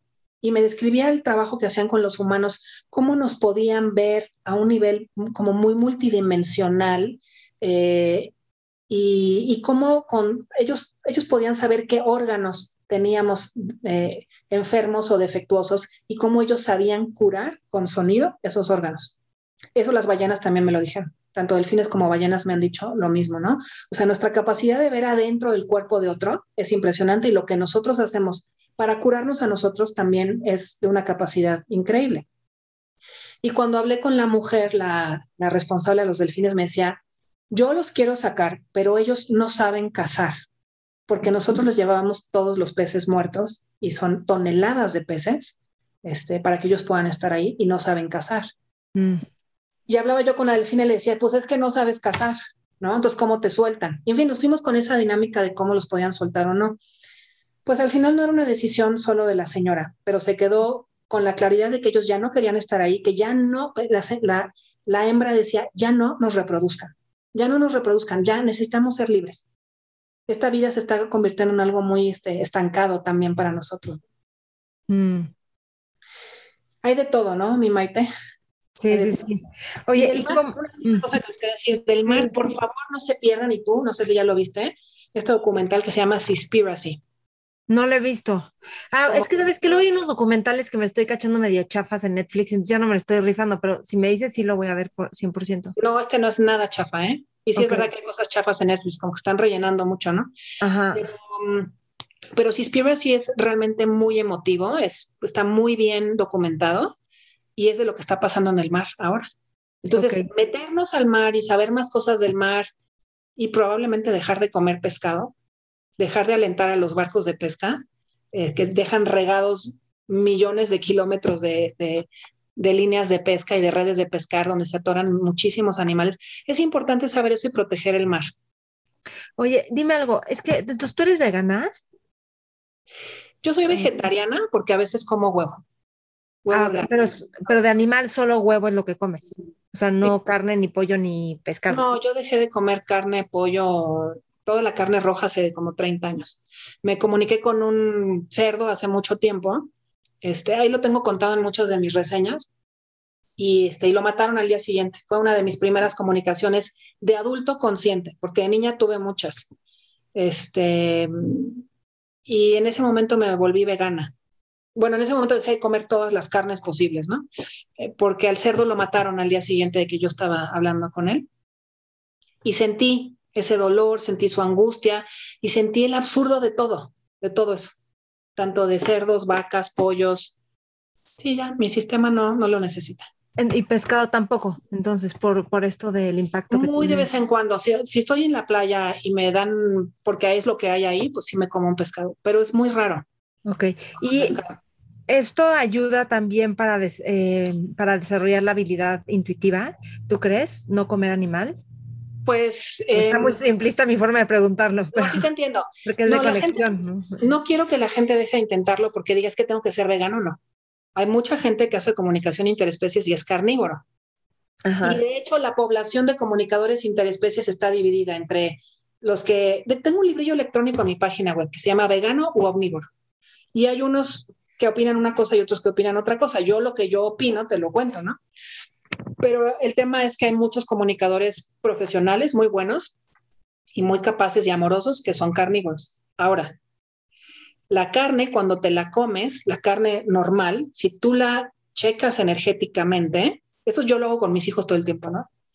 Les digo, ¿vas a querer eso? A ver, chécalo energéticamente, con tu corazón. ¿Qué sientes de eso que te, que te están ofreciendo? Y hay un dolor, mi Maite, hay un dolor, hay una tristeza acumulada en ese animal que te vas a comer, un animal que estuvo emprisionado, ¿cómo dice en español? Imprisoned, ¿no? Prisionado, sí. Capturado, capturado. y prisionero desde el vientre de la mamá, con una mamá triste y prisionera también, que la separan de la mamá, que no puede tener un desarrollo normal, este, y que vive una vida triste, llena de limitaciones y una muerte sin, no, no tiene ningún sentido su vida, no hay desarrollo en esa vida. Ajá, yo sí he sentido a, carne. ¿Perdón? No, que yo he sentido carne como está angustiada, o sea, con mucha angustia. Ah, sí, bueno, por no hablar además de que los llenan de antibióticos, anabólicos, hormonas. Yo conocí una persona que hasta cemento le daba de comer a sus vacas para que pesara más al momento de vender la carne. Este, donde tú lo veas, o sea, ya no somos cazadores recolectores y las vaquitas que dan leche y las vaquitas que se mueren no son las que están en esos anuncios de Lala de en, las praderas suizas. Eso no es verdad. Eso es como Auschwitz para los animales. Maltratados de principio a fin en las granjas factoría. Entonces, pues ningún comunicador interespecies y nadie que ame a los animales más allá de su perro y su gato, quieres promocionar eso. Cuando tú pagas por algo en el supermercado, estás pagando por un sistema de producción y nuestro, nuestro voto como consumidores es importantísimo ahorita más que nunca. Por eso comer, este, hacer, eh, comprar comida orgánica, del bien común, este, de comercio justo, local, pues es importantísimo. Y donde no se maltrate animales, los, los seres humanos podemos elegir qué comer y se puede llegar a un buen balance mira, esta es una plática gigantesca, ¿no? De por qué ser vegetariano o vegano. Este, hay muchísimos argumentos a favor, incluso los biológicos. Nuestro organismo no es el de un carnívoro. Mira nuestros dientes, no tenemos colmillos, nuestro tubo digestivo es muy largo. No necesitamos nosotros esa proteína animal, este, no lo necesitamos, podemos sustituir de otras maneras, ¿no? En fin, hermosa, eh, eso por una parte. Y por otra, como, comunicación, como comunicador interespecies, fíjate, hemos hablado con, mis grupos, con mis alumnos, hemos hablado con eh, becerros que están en granjas factoría, porque alguna de mis alumnas era la veterinaria de esos becerros. ¿no? En Estados Unidos. Y había tanta tristeza. Así de decir, es que no entiendo por qué estamos aquí todos, de qué se trata la vida, por qué estamos estabulados, este, extraño a mi mamá o le extrañé durante mucho tiempo, qué sigue para mí en la vida. Luego también hemos hecho en servicio a refugios con mis alumnos, hemos trabajado con santuarios veganos y animales rescatados de eso, ¿no? Y hemos hablado con muchos eh, bueyes, ¿no? Con vacas macho, este, que son los que normalmente se sacrifican, ¿no? Que en estos santuarios veganos los, los recuperan. Y son de una nobleza y de un amor. Hemos hablado también con muchos cerdos rescatados, de una inteligencia chistosos. Me acuerdo que hablamos con un cerdo que se llamaba Harvey. Bueno, graciosísimo, inteligentísimo, pero genéticamente tenía ya tantas modificaciones que se enfermaba mucho, ¿no? Que pesaba demasiado, que su carne crecía demasiado rápido, este, que le, empezaba a dar artritis. O son animales que están diseñados para morir muy pronto, diseñados genéticamente. De pronto había los seres humanos metidos en esos síntomas que dices de él. Exacto, porque si te comes eso, es, eso, es, esas hormonas y esos cambios genéticos y todo eso, eso es una parte de salud, yo creo que ha estado muy estudiado. Incluso cómo se vincula el cáncer de colon con, este, los embutidos y todo esto está muy, muy comprobado. Em, y también está muy comprobado que no necesitamos esta cantidad de carne, es una industria, es una industria, hay, mucha cuestión económica ahí. El tema es que pues, son seres vivos, sintientes y conscientes.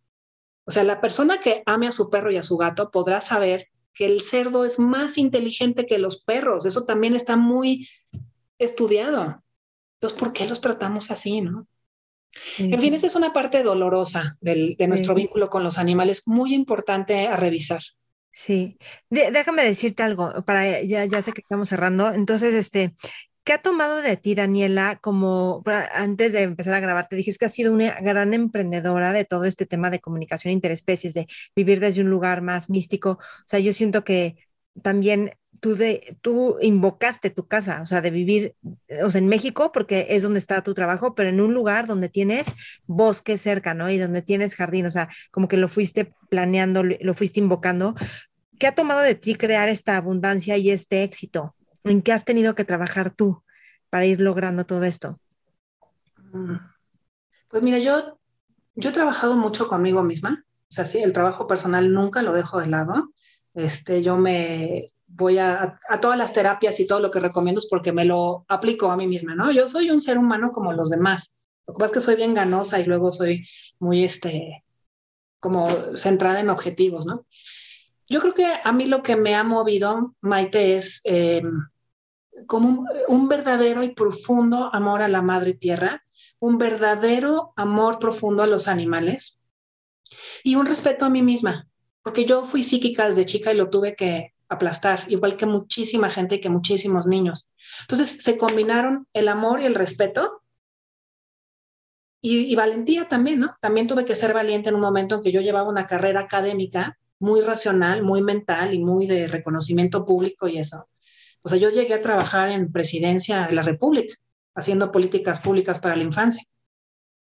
Entonces, llegó un momento de valentía de decir, ¿qué es lo que tiene sentido verdadera y profundamente para mí? Y es esto. Entonces dejé todo lo demás para dedicarme a esto. Y lo he hecho con amor, lo he hecho con amor, con respeto, siempre me pongo al servicio del animal, de la persona, y me considero un instrumento de, un proceso en el que estamos varias inteligencias y, los humanos y el animal involucrados, ¿no? Lo hago con mucho amor. Gozo lo que hago. Entonces, creo que eso, eso en sí mismo es abundancia y eso en sí mismo es un inmenso privilegio. Hacer lo que uno ama del corazón es un privilegio en este momento histórico del planeta. Si yo me muero, me voy a morir tranquila, me voy a morir sintiendo una enorme este, coherencia, ¿no? E, e, integridad en relación a lo que yo pienso y a lo que yo hago. Entonces yo creo que eso es la abundancia. Y luego todo lo demás pues llega solo. Me gusta mucho enseñar a la gente, también lo amo. Lo amo, me encantan esas caras de, oh, estoy descubriendo esto, qué emocionante, este, qué bonito. Ver cómo florece la gente para mí ha sido un privilegio increíble. Además, me da esperanza en la humanidad porque conozco los datos, pero conozco las posibilidades.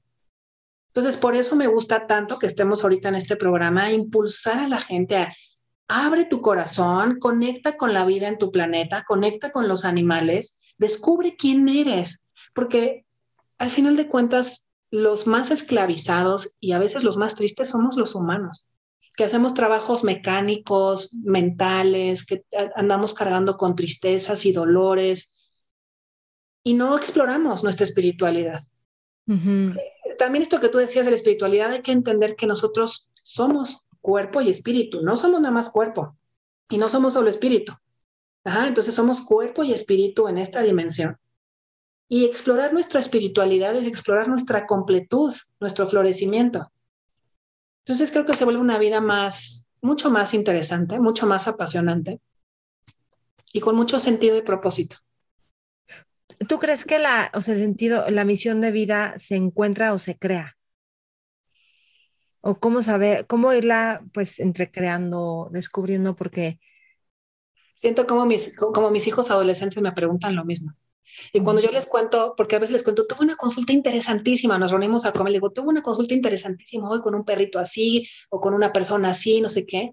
Y siempre me ven y me dicen, mamá, qué increíble es tu trabajo. O sea, qué bueno que seas tan feliz en tu trabajo y, y los conmueve y me dicen eso, ¿cómo, ¿cómo yo voy a encontrar mi propio propósito, no? Y me encanta que los adolescentes se pregunten eso, para no llegar a un momento adulto y decir, nada de lo que hago tiene sentido, que me, que me topo con muchos pacientes míos así.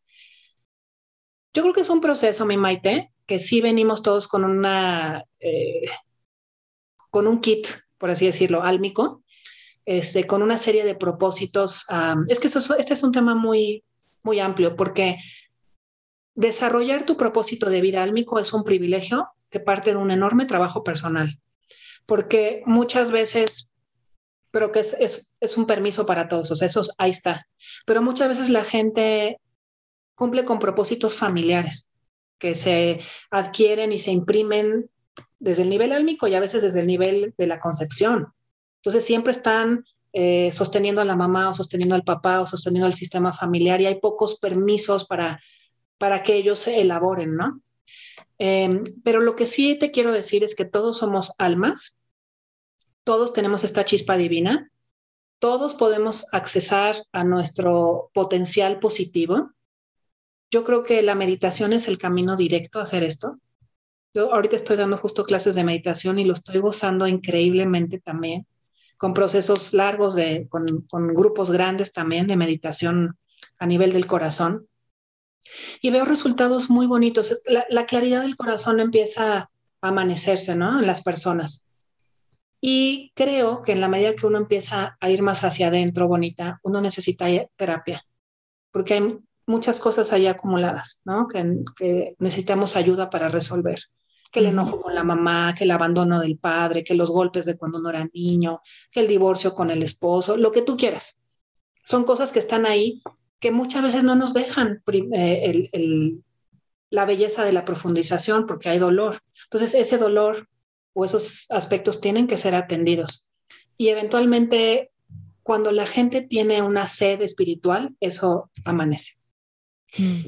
Y cada persona tiene sus propósitos, ¿no? A veces el propósito de una existencia es cuidar de los padres.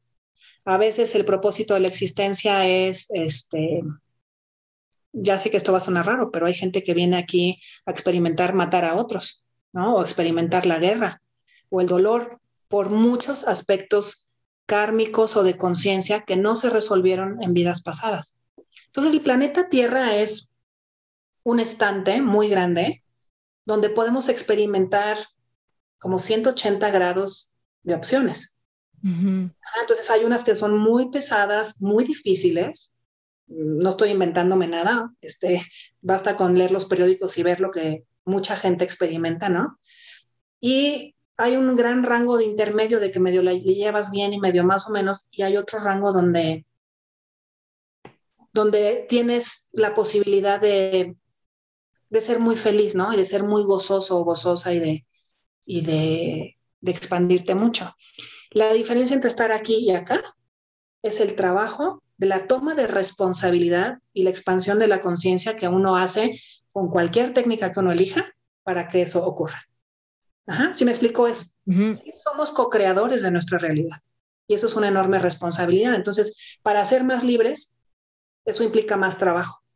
Lo, digo en un trabajo como en un sentido Montessori, ¿no? Yo soy niña Montessori, entonces un trabajo es una exploración, una estar ahí, dedicarle tiempo, amor, valentía, abrazar la sombra, todo este tema, ¿no? Y eso es una inversión para esta vida y para las vidas que estén en el futuro, ¿no? Donde pues amaneces con papás mejor, con una vida mejor, con situaciones mejores para aprender y, explorar tu propia existencia, donde eres más sano, no sé, donde se dan las características para que tú seas más florecido. Sí. ¿Sí me explico? Y hay otra parte que creaste de armonía que creo que, o sea, que es tu pareja, que, que con él tú eres muy tú, eres muy libre de hacer tus cosas. Yo siento que él las apoya, o sea, hace muy poco de él, pero, o sea, como que apoya mucho todo lo que haces. Y creo que eso es increíble. O sea, ¿cómo, cómo creaste esto también? Porque pues somos co-creadores de nuestra vida, ¿no? Yo creo que tenemos que tener como gente a nuestro alrededor que sea o sea, que empoderan nuestros proyectos y nosotros sus proyectos, ¿no? Claro, claro. Sí, pues a mí mi matrimonio ha sido una bendición muy grande, Ari. Ari ha sido una bendición muy grande, sin duda alguna. Qué bueno que me preguntas, porque yo fui a explorar muchas cosas, viajé por muchos países, todo el tema, y el que me apoyaba era él.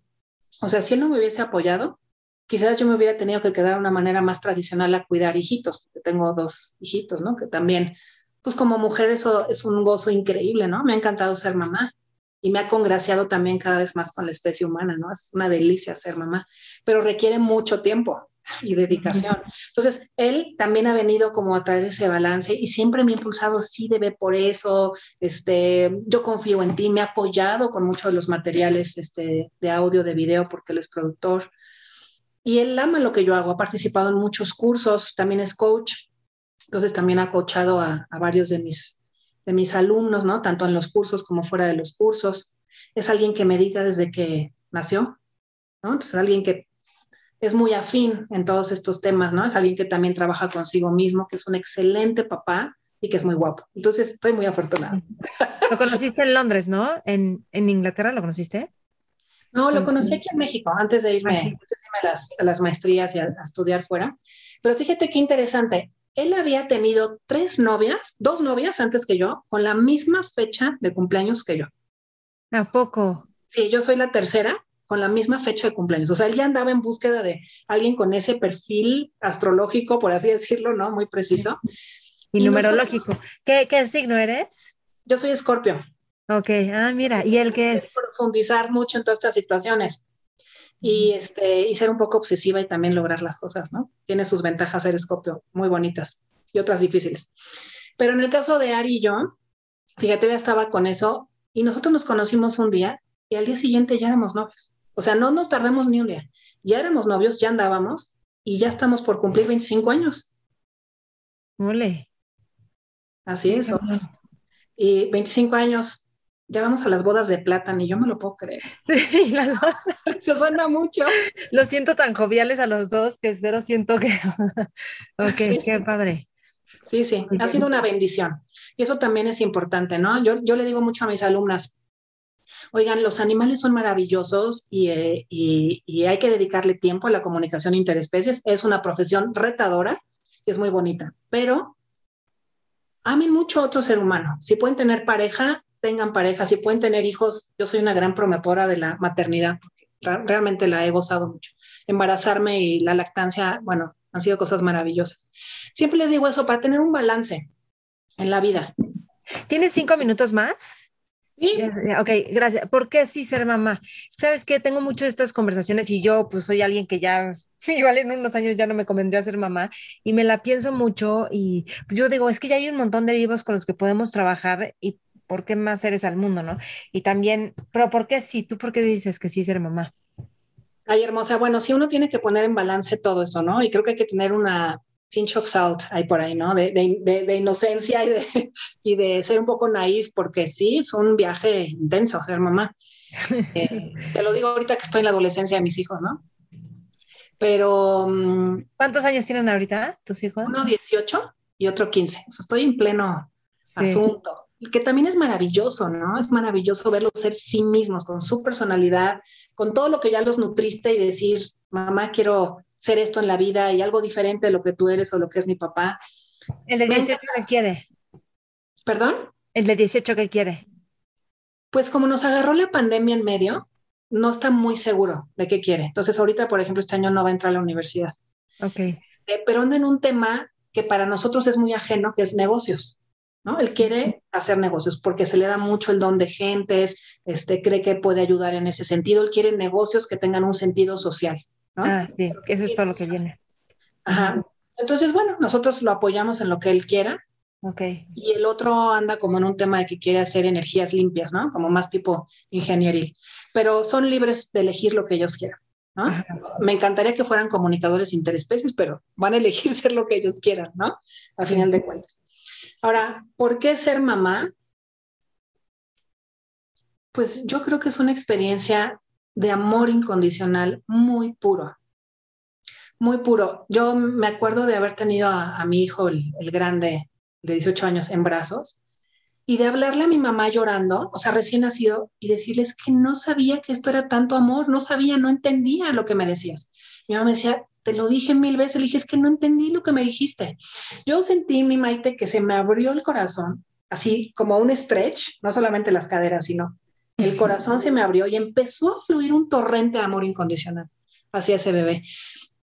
Era tan fuerte que dije, es que yo no puedo producir tanto amor. O sea, me sentía atravesada por un, el amor de la Madre Divina, si lo, lo quieres ver así, el amor de la Madre Divina, el amor de Dios que ama a sus criaturas a través de la mamá. Entonces, sentir ese amor en mi corazón para mí fue una bendición increíble. Y estar embarazada, sentí como todas las células de mi cuerpo se transformaban y se activaban. Uno entiende por qué tienes curvas en el cuerpo, ¿no? Por qué hay grasita aquí, por qué tienes chichis, por qué pasan todas estas cosas. Me encantó tener a mis hijos en mi vientre y sentir esa unidad, dos seres en un mismo cuerpo. Esa, esa integración tan bonita tiene sus partes retadoras, estar embarazada, duelen cosas y parir es todo un viaje. ¿eh? Parir es todo un viaje. Mi primer hijo fue cesárea y el segundo fue parto en casa. Muy, muy acompañado, ¿no? O sea, muy revisado, muy monitoreado. Este, lo hicimos con mucho cuidado y, y, muy buen acompañamiento de profesionales muy indicados. Y nació en casa, que también fue una maravilla poder parir. O sea, por parir me ubicó.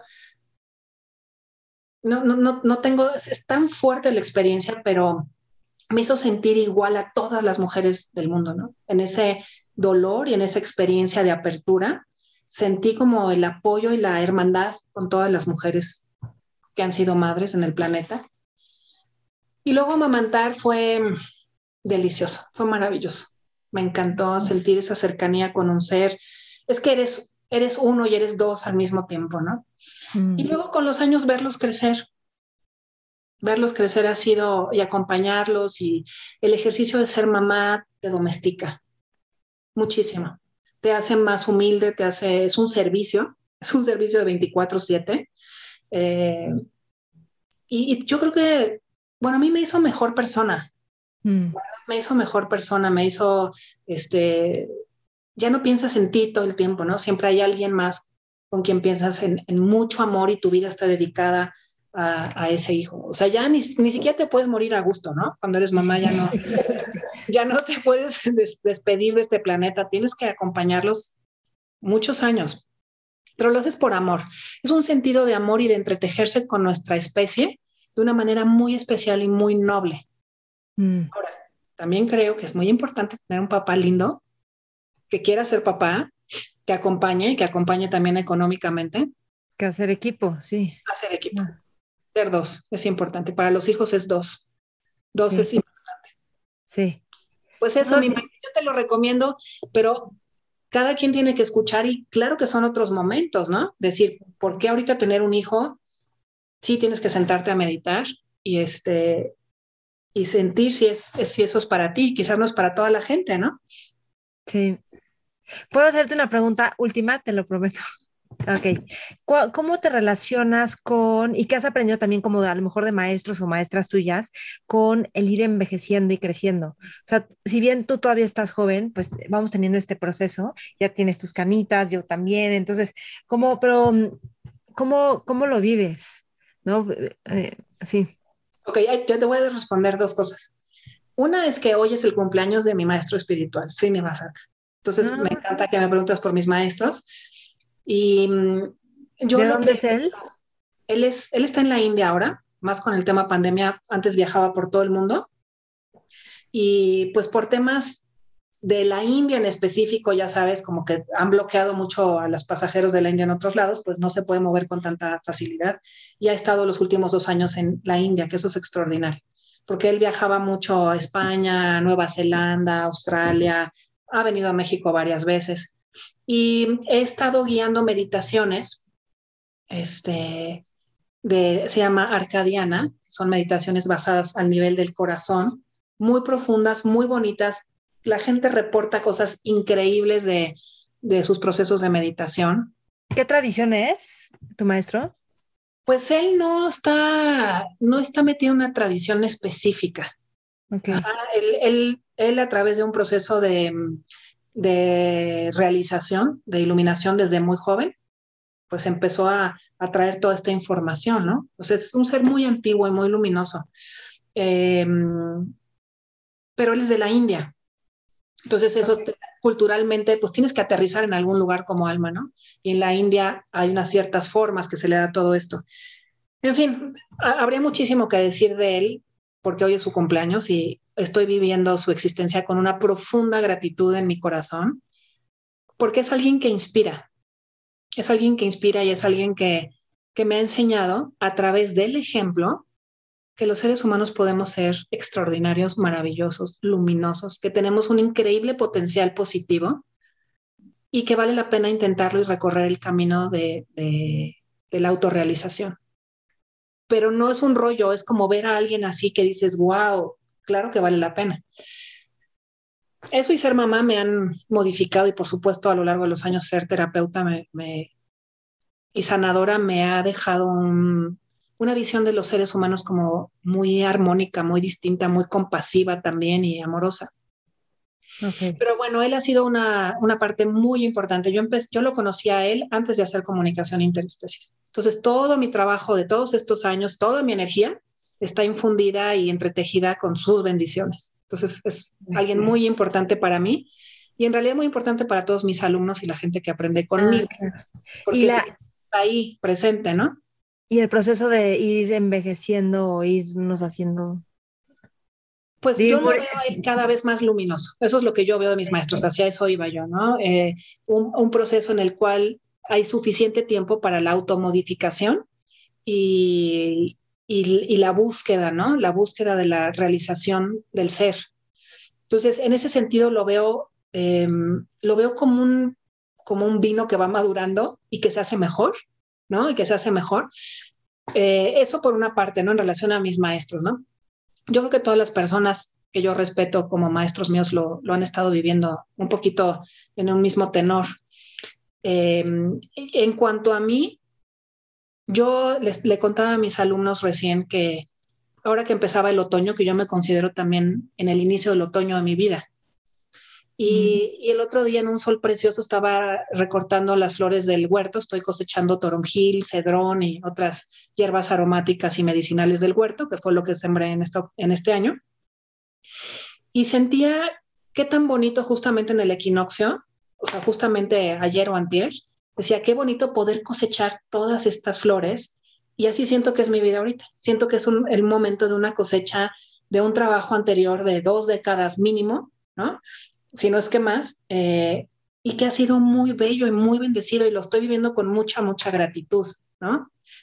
También hay el proceso de decir, oye, ya tengo canas, oye, ya tengo arruguitas. O sea, también está la vanidad femenina, ¿no?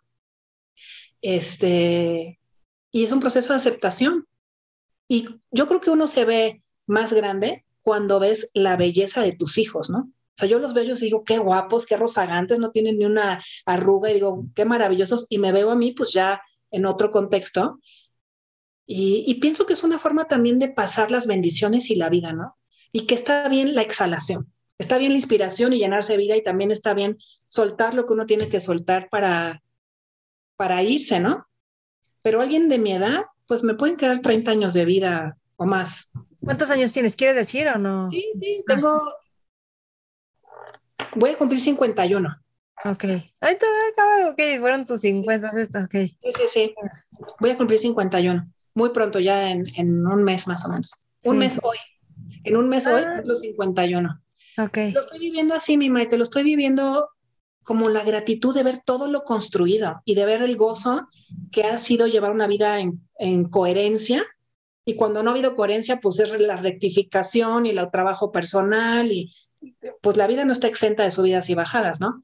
Pero sí, en general, sí he sentido una vida eh, muy bendecida, muy bonita, muy bonita porque ha habido trabajo atrás, por supuesto, ha habido mucha entrega, Sí, pero sí, me siento en la cosecha de mi vida, ¿me entiendes? sí. Esto me tiene muy feliz. Y lo que siga, pues lo navegaré, ¿no? Cuidando mi cuerpo, comiendo bien, este, meditando. ¿Sientes que ha sido para ti un desafío como se- volverte, de alguna forma eres una líder en este ámbito, ¿no? O sea, como guiando un poquito o ayudando a que otros también desarrollen su potencial. ¿Ha sido difícil para ti esto? En Pues lo que pasa es que ha sido más una pasión que una dificultad. Ok, Entonces ha sido, yo soy escorpio, entonces soy muy pasional y muy clavada. Yo no creo que yo hubiera podido hacer nada en, en esta vida que no fuera esto. Como que me desvié al principio haciendo cosas más académicas y me nutrió mucho, lo aprecié mucho, me, me deja tranquila el haber explorado también esa arena, pero honestamente creo que me hubiera vuelto loca, ¿eh? sí, O sea, porque es muy difícil, hubiese sido muy difícil para mí manejar un mundo enteramente racional cuando tengo tanta sensibilidad psíquica, ¿me entiendes? O sea, no, no, es, no es coherente. Entonces, como te decía hace rato, lo he hecho con amor y por amor, y eso para mí es suficiente. Y resultó que en ese camino mucha gente se subió al barco. O sea, fue- no era mi propósito, ¿me entiendes? Mi propósito era mi propia coherencia y mi, mi, mi, necesidad, mi hambre de hacer esto sí, que la gente se sumara y dijera, yo quiero, y Dani, enséñame cómo, no sé qué, ha sido, en realidad ha sido secundario. Y ahorita, o sea, o llegó en segunda instancia, por así decirlo. Y ahorita es en sí mismo un propósito también, porque la otra parte yo la tengo muy asimilada, muy digerida, muy explorada, y desde hace muchos años lo comparto con mucho amor, con pasión, ya con- con más serenidad, ¿no? Porque también los años ayudan a que uno se apacigue un poco sí. este, solo un poco en mi caso, pero con más, eh, No, pero tienes un arraigo impresionante, se te siente la presencia y como, yo te siento como una montaña o como un árbol así grandote, de- así por en, en varios momentos. ¿No te dio miedo en algún punto como no poder vivir de esto? no, Ok, ni siquiera me lo cuestioné. Ni siquiera me lo cuestioné, mi querida Maite, ahorita que me lo preguntas. Yo, a ver, lo que yo hice fue que cuando yo estudié yo tenía un trabajo paralelo. Yo tenía un trabajo paralelo y con ese trabajo paralelo me pagué todos mis estudios porque yo fui con otra maestra también. Aunque yo tuviera todas mis capacidades psíquicas, pues necesitas a alguien que te diga así, no te estás volviendo loca y así pasa, ¿no? Y tuve una maestraza, Penélope Smith, a la quien le- le estoy profundamente agradecida siempre, ¿no? La considero como una mentora y amiga, ¿no? Este, mm, el impulso ha venido de un lugar muy profundo, o sea, no ha sido eh, tan calculado, tan mental, o sea, ha sido una necesidad espiritual para mí hacer lo que hago.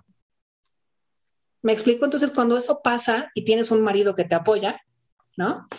Pero nada más Ari me apoyaba, ¿eh? Mis papás estaban así diciendo, Dios mío, ¿qué pasó contigo? ¿Dónde te desviaste? Entonces, quizás, y ahorita ya están tranquilos y me ven feliz y, ya, no, ya no hay ese asunto, ¿no?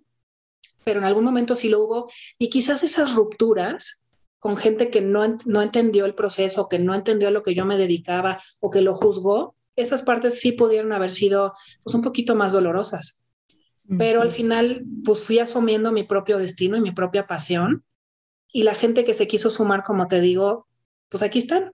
Sí, o sea, cortando el hilo umbilical para ir creando también tu propia, ¿no? Sí, no, yo pues igual que muchos mm, nos dedicamos a cumplir las expectativas conscientes e inconscientes de los padres, de, de los papás, ¿no? O sea, yo me acuerdo que mi papá me decía, quiero que tú seas presidente de la República.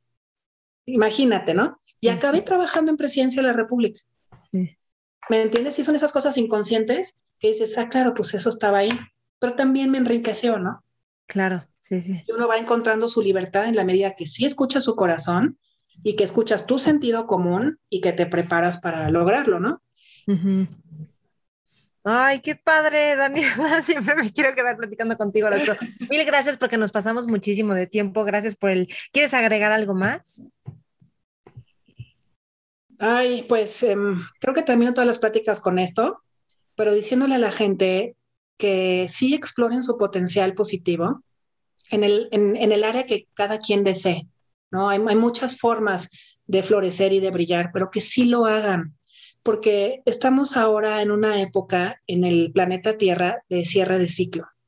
Eso llevan dos años diciéndome los guías y más tiempo. Eh, todo este tema COVID, todo este tema cambio climático, es una época de cierre de ciclo kármico y, en muchos sentidos eh, del planeta Tierra.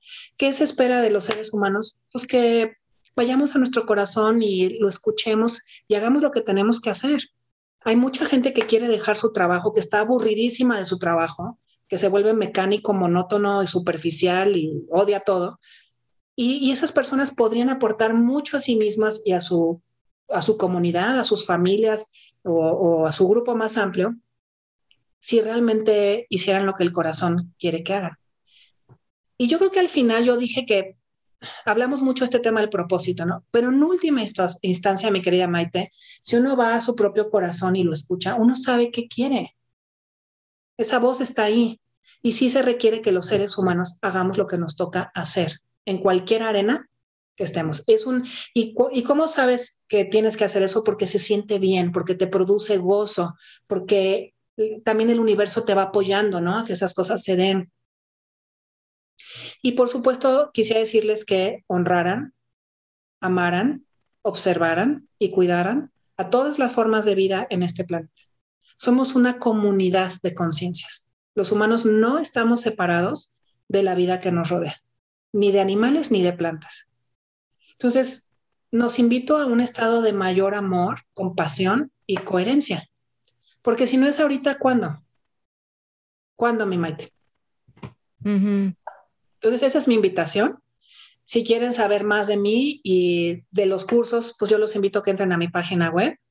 Este, ahí hay muchísima información, están los cursos, estamos formando una maestría de los cursos, cosa que me tiene muy, muy contenta también. Y, me dará mucho gusto acompañar a la gente que, que quiera tener este viaje conmigo. Interespecies.com y luego viene la de duelo Duelo animal. Ya luego te lo paso exactamente porque estamos en los ajustes de todo eso. Te lo paso si lo quieres poner con mucho gusto. Y si quieren terapias con Daniela, interespecies.gmail.com. Y si no les contestan, vuelvan a escribir, porque yo sé que te escriben mil gente y siempre dices, vuelvan a escribir, ¿no? No, sí, pero digamos en los siguientes dos días, salvo que no sea fin de semana. Este, y otra cosa que les quiero decir es que no se esperen con sus animales a que se mueran para hablar con ellos. Es muy bonita la comunicación con animales post-mortem, pero la vida también es ahorita. Y poder arreglar cosas, este, negociar, conocernos mejor, eh, hacer terapias para que ese animal viva mejor, como lo que conté del animalito, del perrito que recogieron de la calle, es importante. La vida es ahora y se puede mejorar esa calidad de vida del animal y del humano también. Ok. Ay, qué bien, qué gusto. Me puse chinita en muchos momentos, muchos momentos. Ay, qué bueno, mi Maite. Qué placer. Sí, gracias por toda esta labor que haces. Gracias por este tiempo. Siempre un gusto y estamos en contacto. Y si quieren tomar los cursos de Daniela, que todo está online ahorita, el básico, los intermedios, pues mira, la maestría, esa sí no me la sabía. Qué increíble. Yo he tomado, yo, el básico, tengo gente que ha tomado varios contigo, tengo gente que ha tomado programas más largos contigo, incluso constelaciones, o sea, y siempre es un trabajo muy profundo. Entonces, qué padre todo lo que haces. Pues muchísimas gracias a ti, Maite, por difundirlo y por confiar también en esta, en esta red de la vida y toda la luz que hay aquí metida. Sí, gracias. Un abrazo hermosa y pues saludos a todo tu público. Sí. Mentores. Espero que te haya gustado esta entrevista, que la hayas disfrutado, que te haya abierto el corazón y esta parte intuitiva que tenemos con este planeta y con la naturaleza. Y me encantará saber de ti qué es lo que más te gusta, qué es lo que más te sirve de esta entrevista. Y te espero en todas las redes, Mentores con Maite, yo Maite Valverde de Loyola, Interespecies, a Daniela, Daniela Camino. Y acuérdate que cada siete semanas empiezo Mentores Lab. Mentores Lab es un grupo que hacemos para todas las personas que se registran y lo que vamos haciendo es leemos un libro en seis semanas y cada vez que nos reunimos semanalmente en vivo, lo que hacemos es ver las ideas del libro y ver cómo vamos a aplicarlos a nuestra vida diaria de tal forma que los conceptos del libro hagan una diferencia real en nuestra vida. Son reuniones fascinantes. Cuando empieza un Mentor Lab y cuando terminas, ves cómo tienes otro tipo de determinación, visión que estás aplicando a tu vida personal y a tu vida profesional. Entonces, no te lo pierdas. Si quieres recibir información, mantente atenta, atento a mis redes o mándame un correo a info arroba mentoresconmaite.com. Gracias por escuchar, gracias por ser parte de esta comunidad de Mentores Lab, gracias por compartir también los programas y estamos en contacto. Chao, chao. Mentores.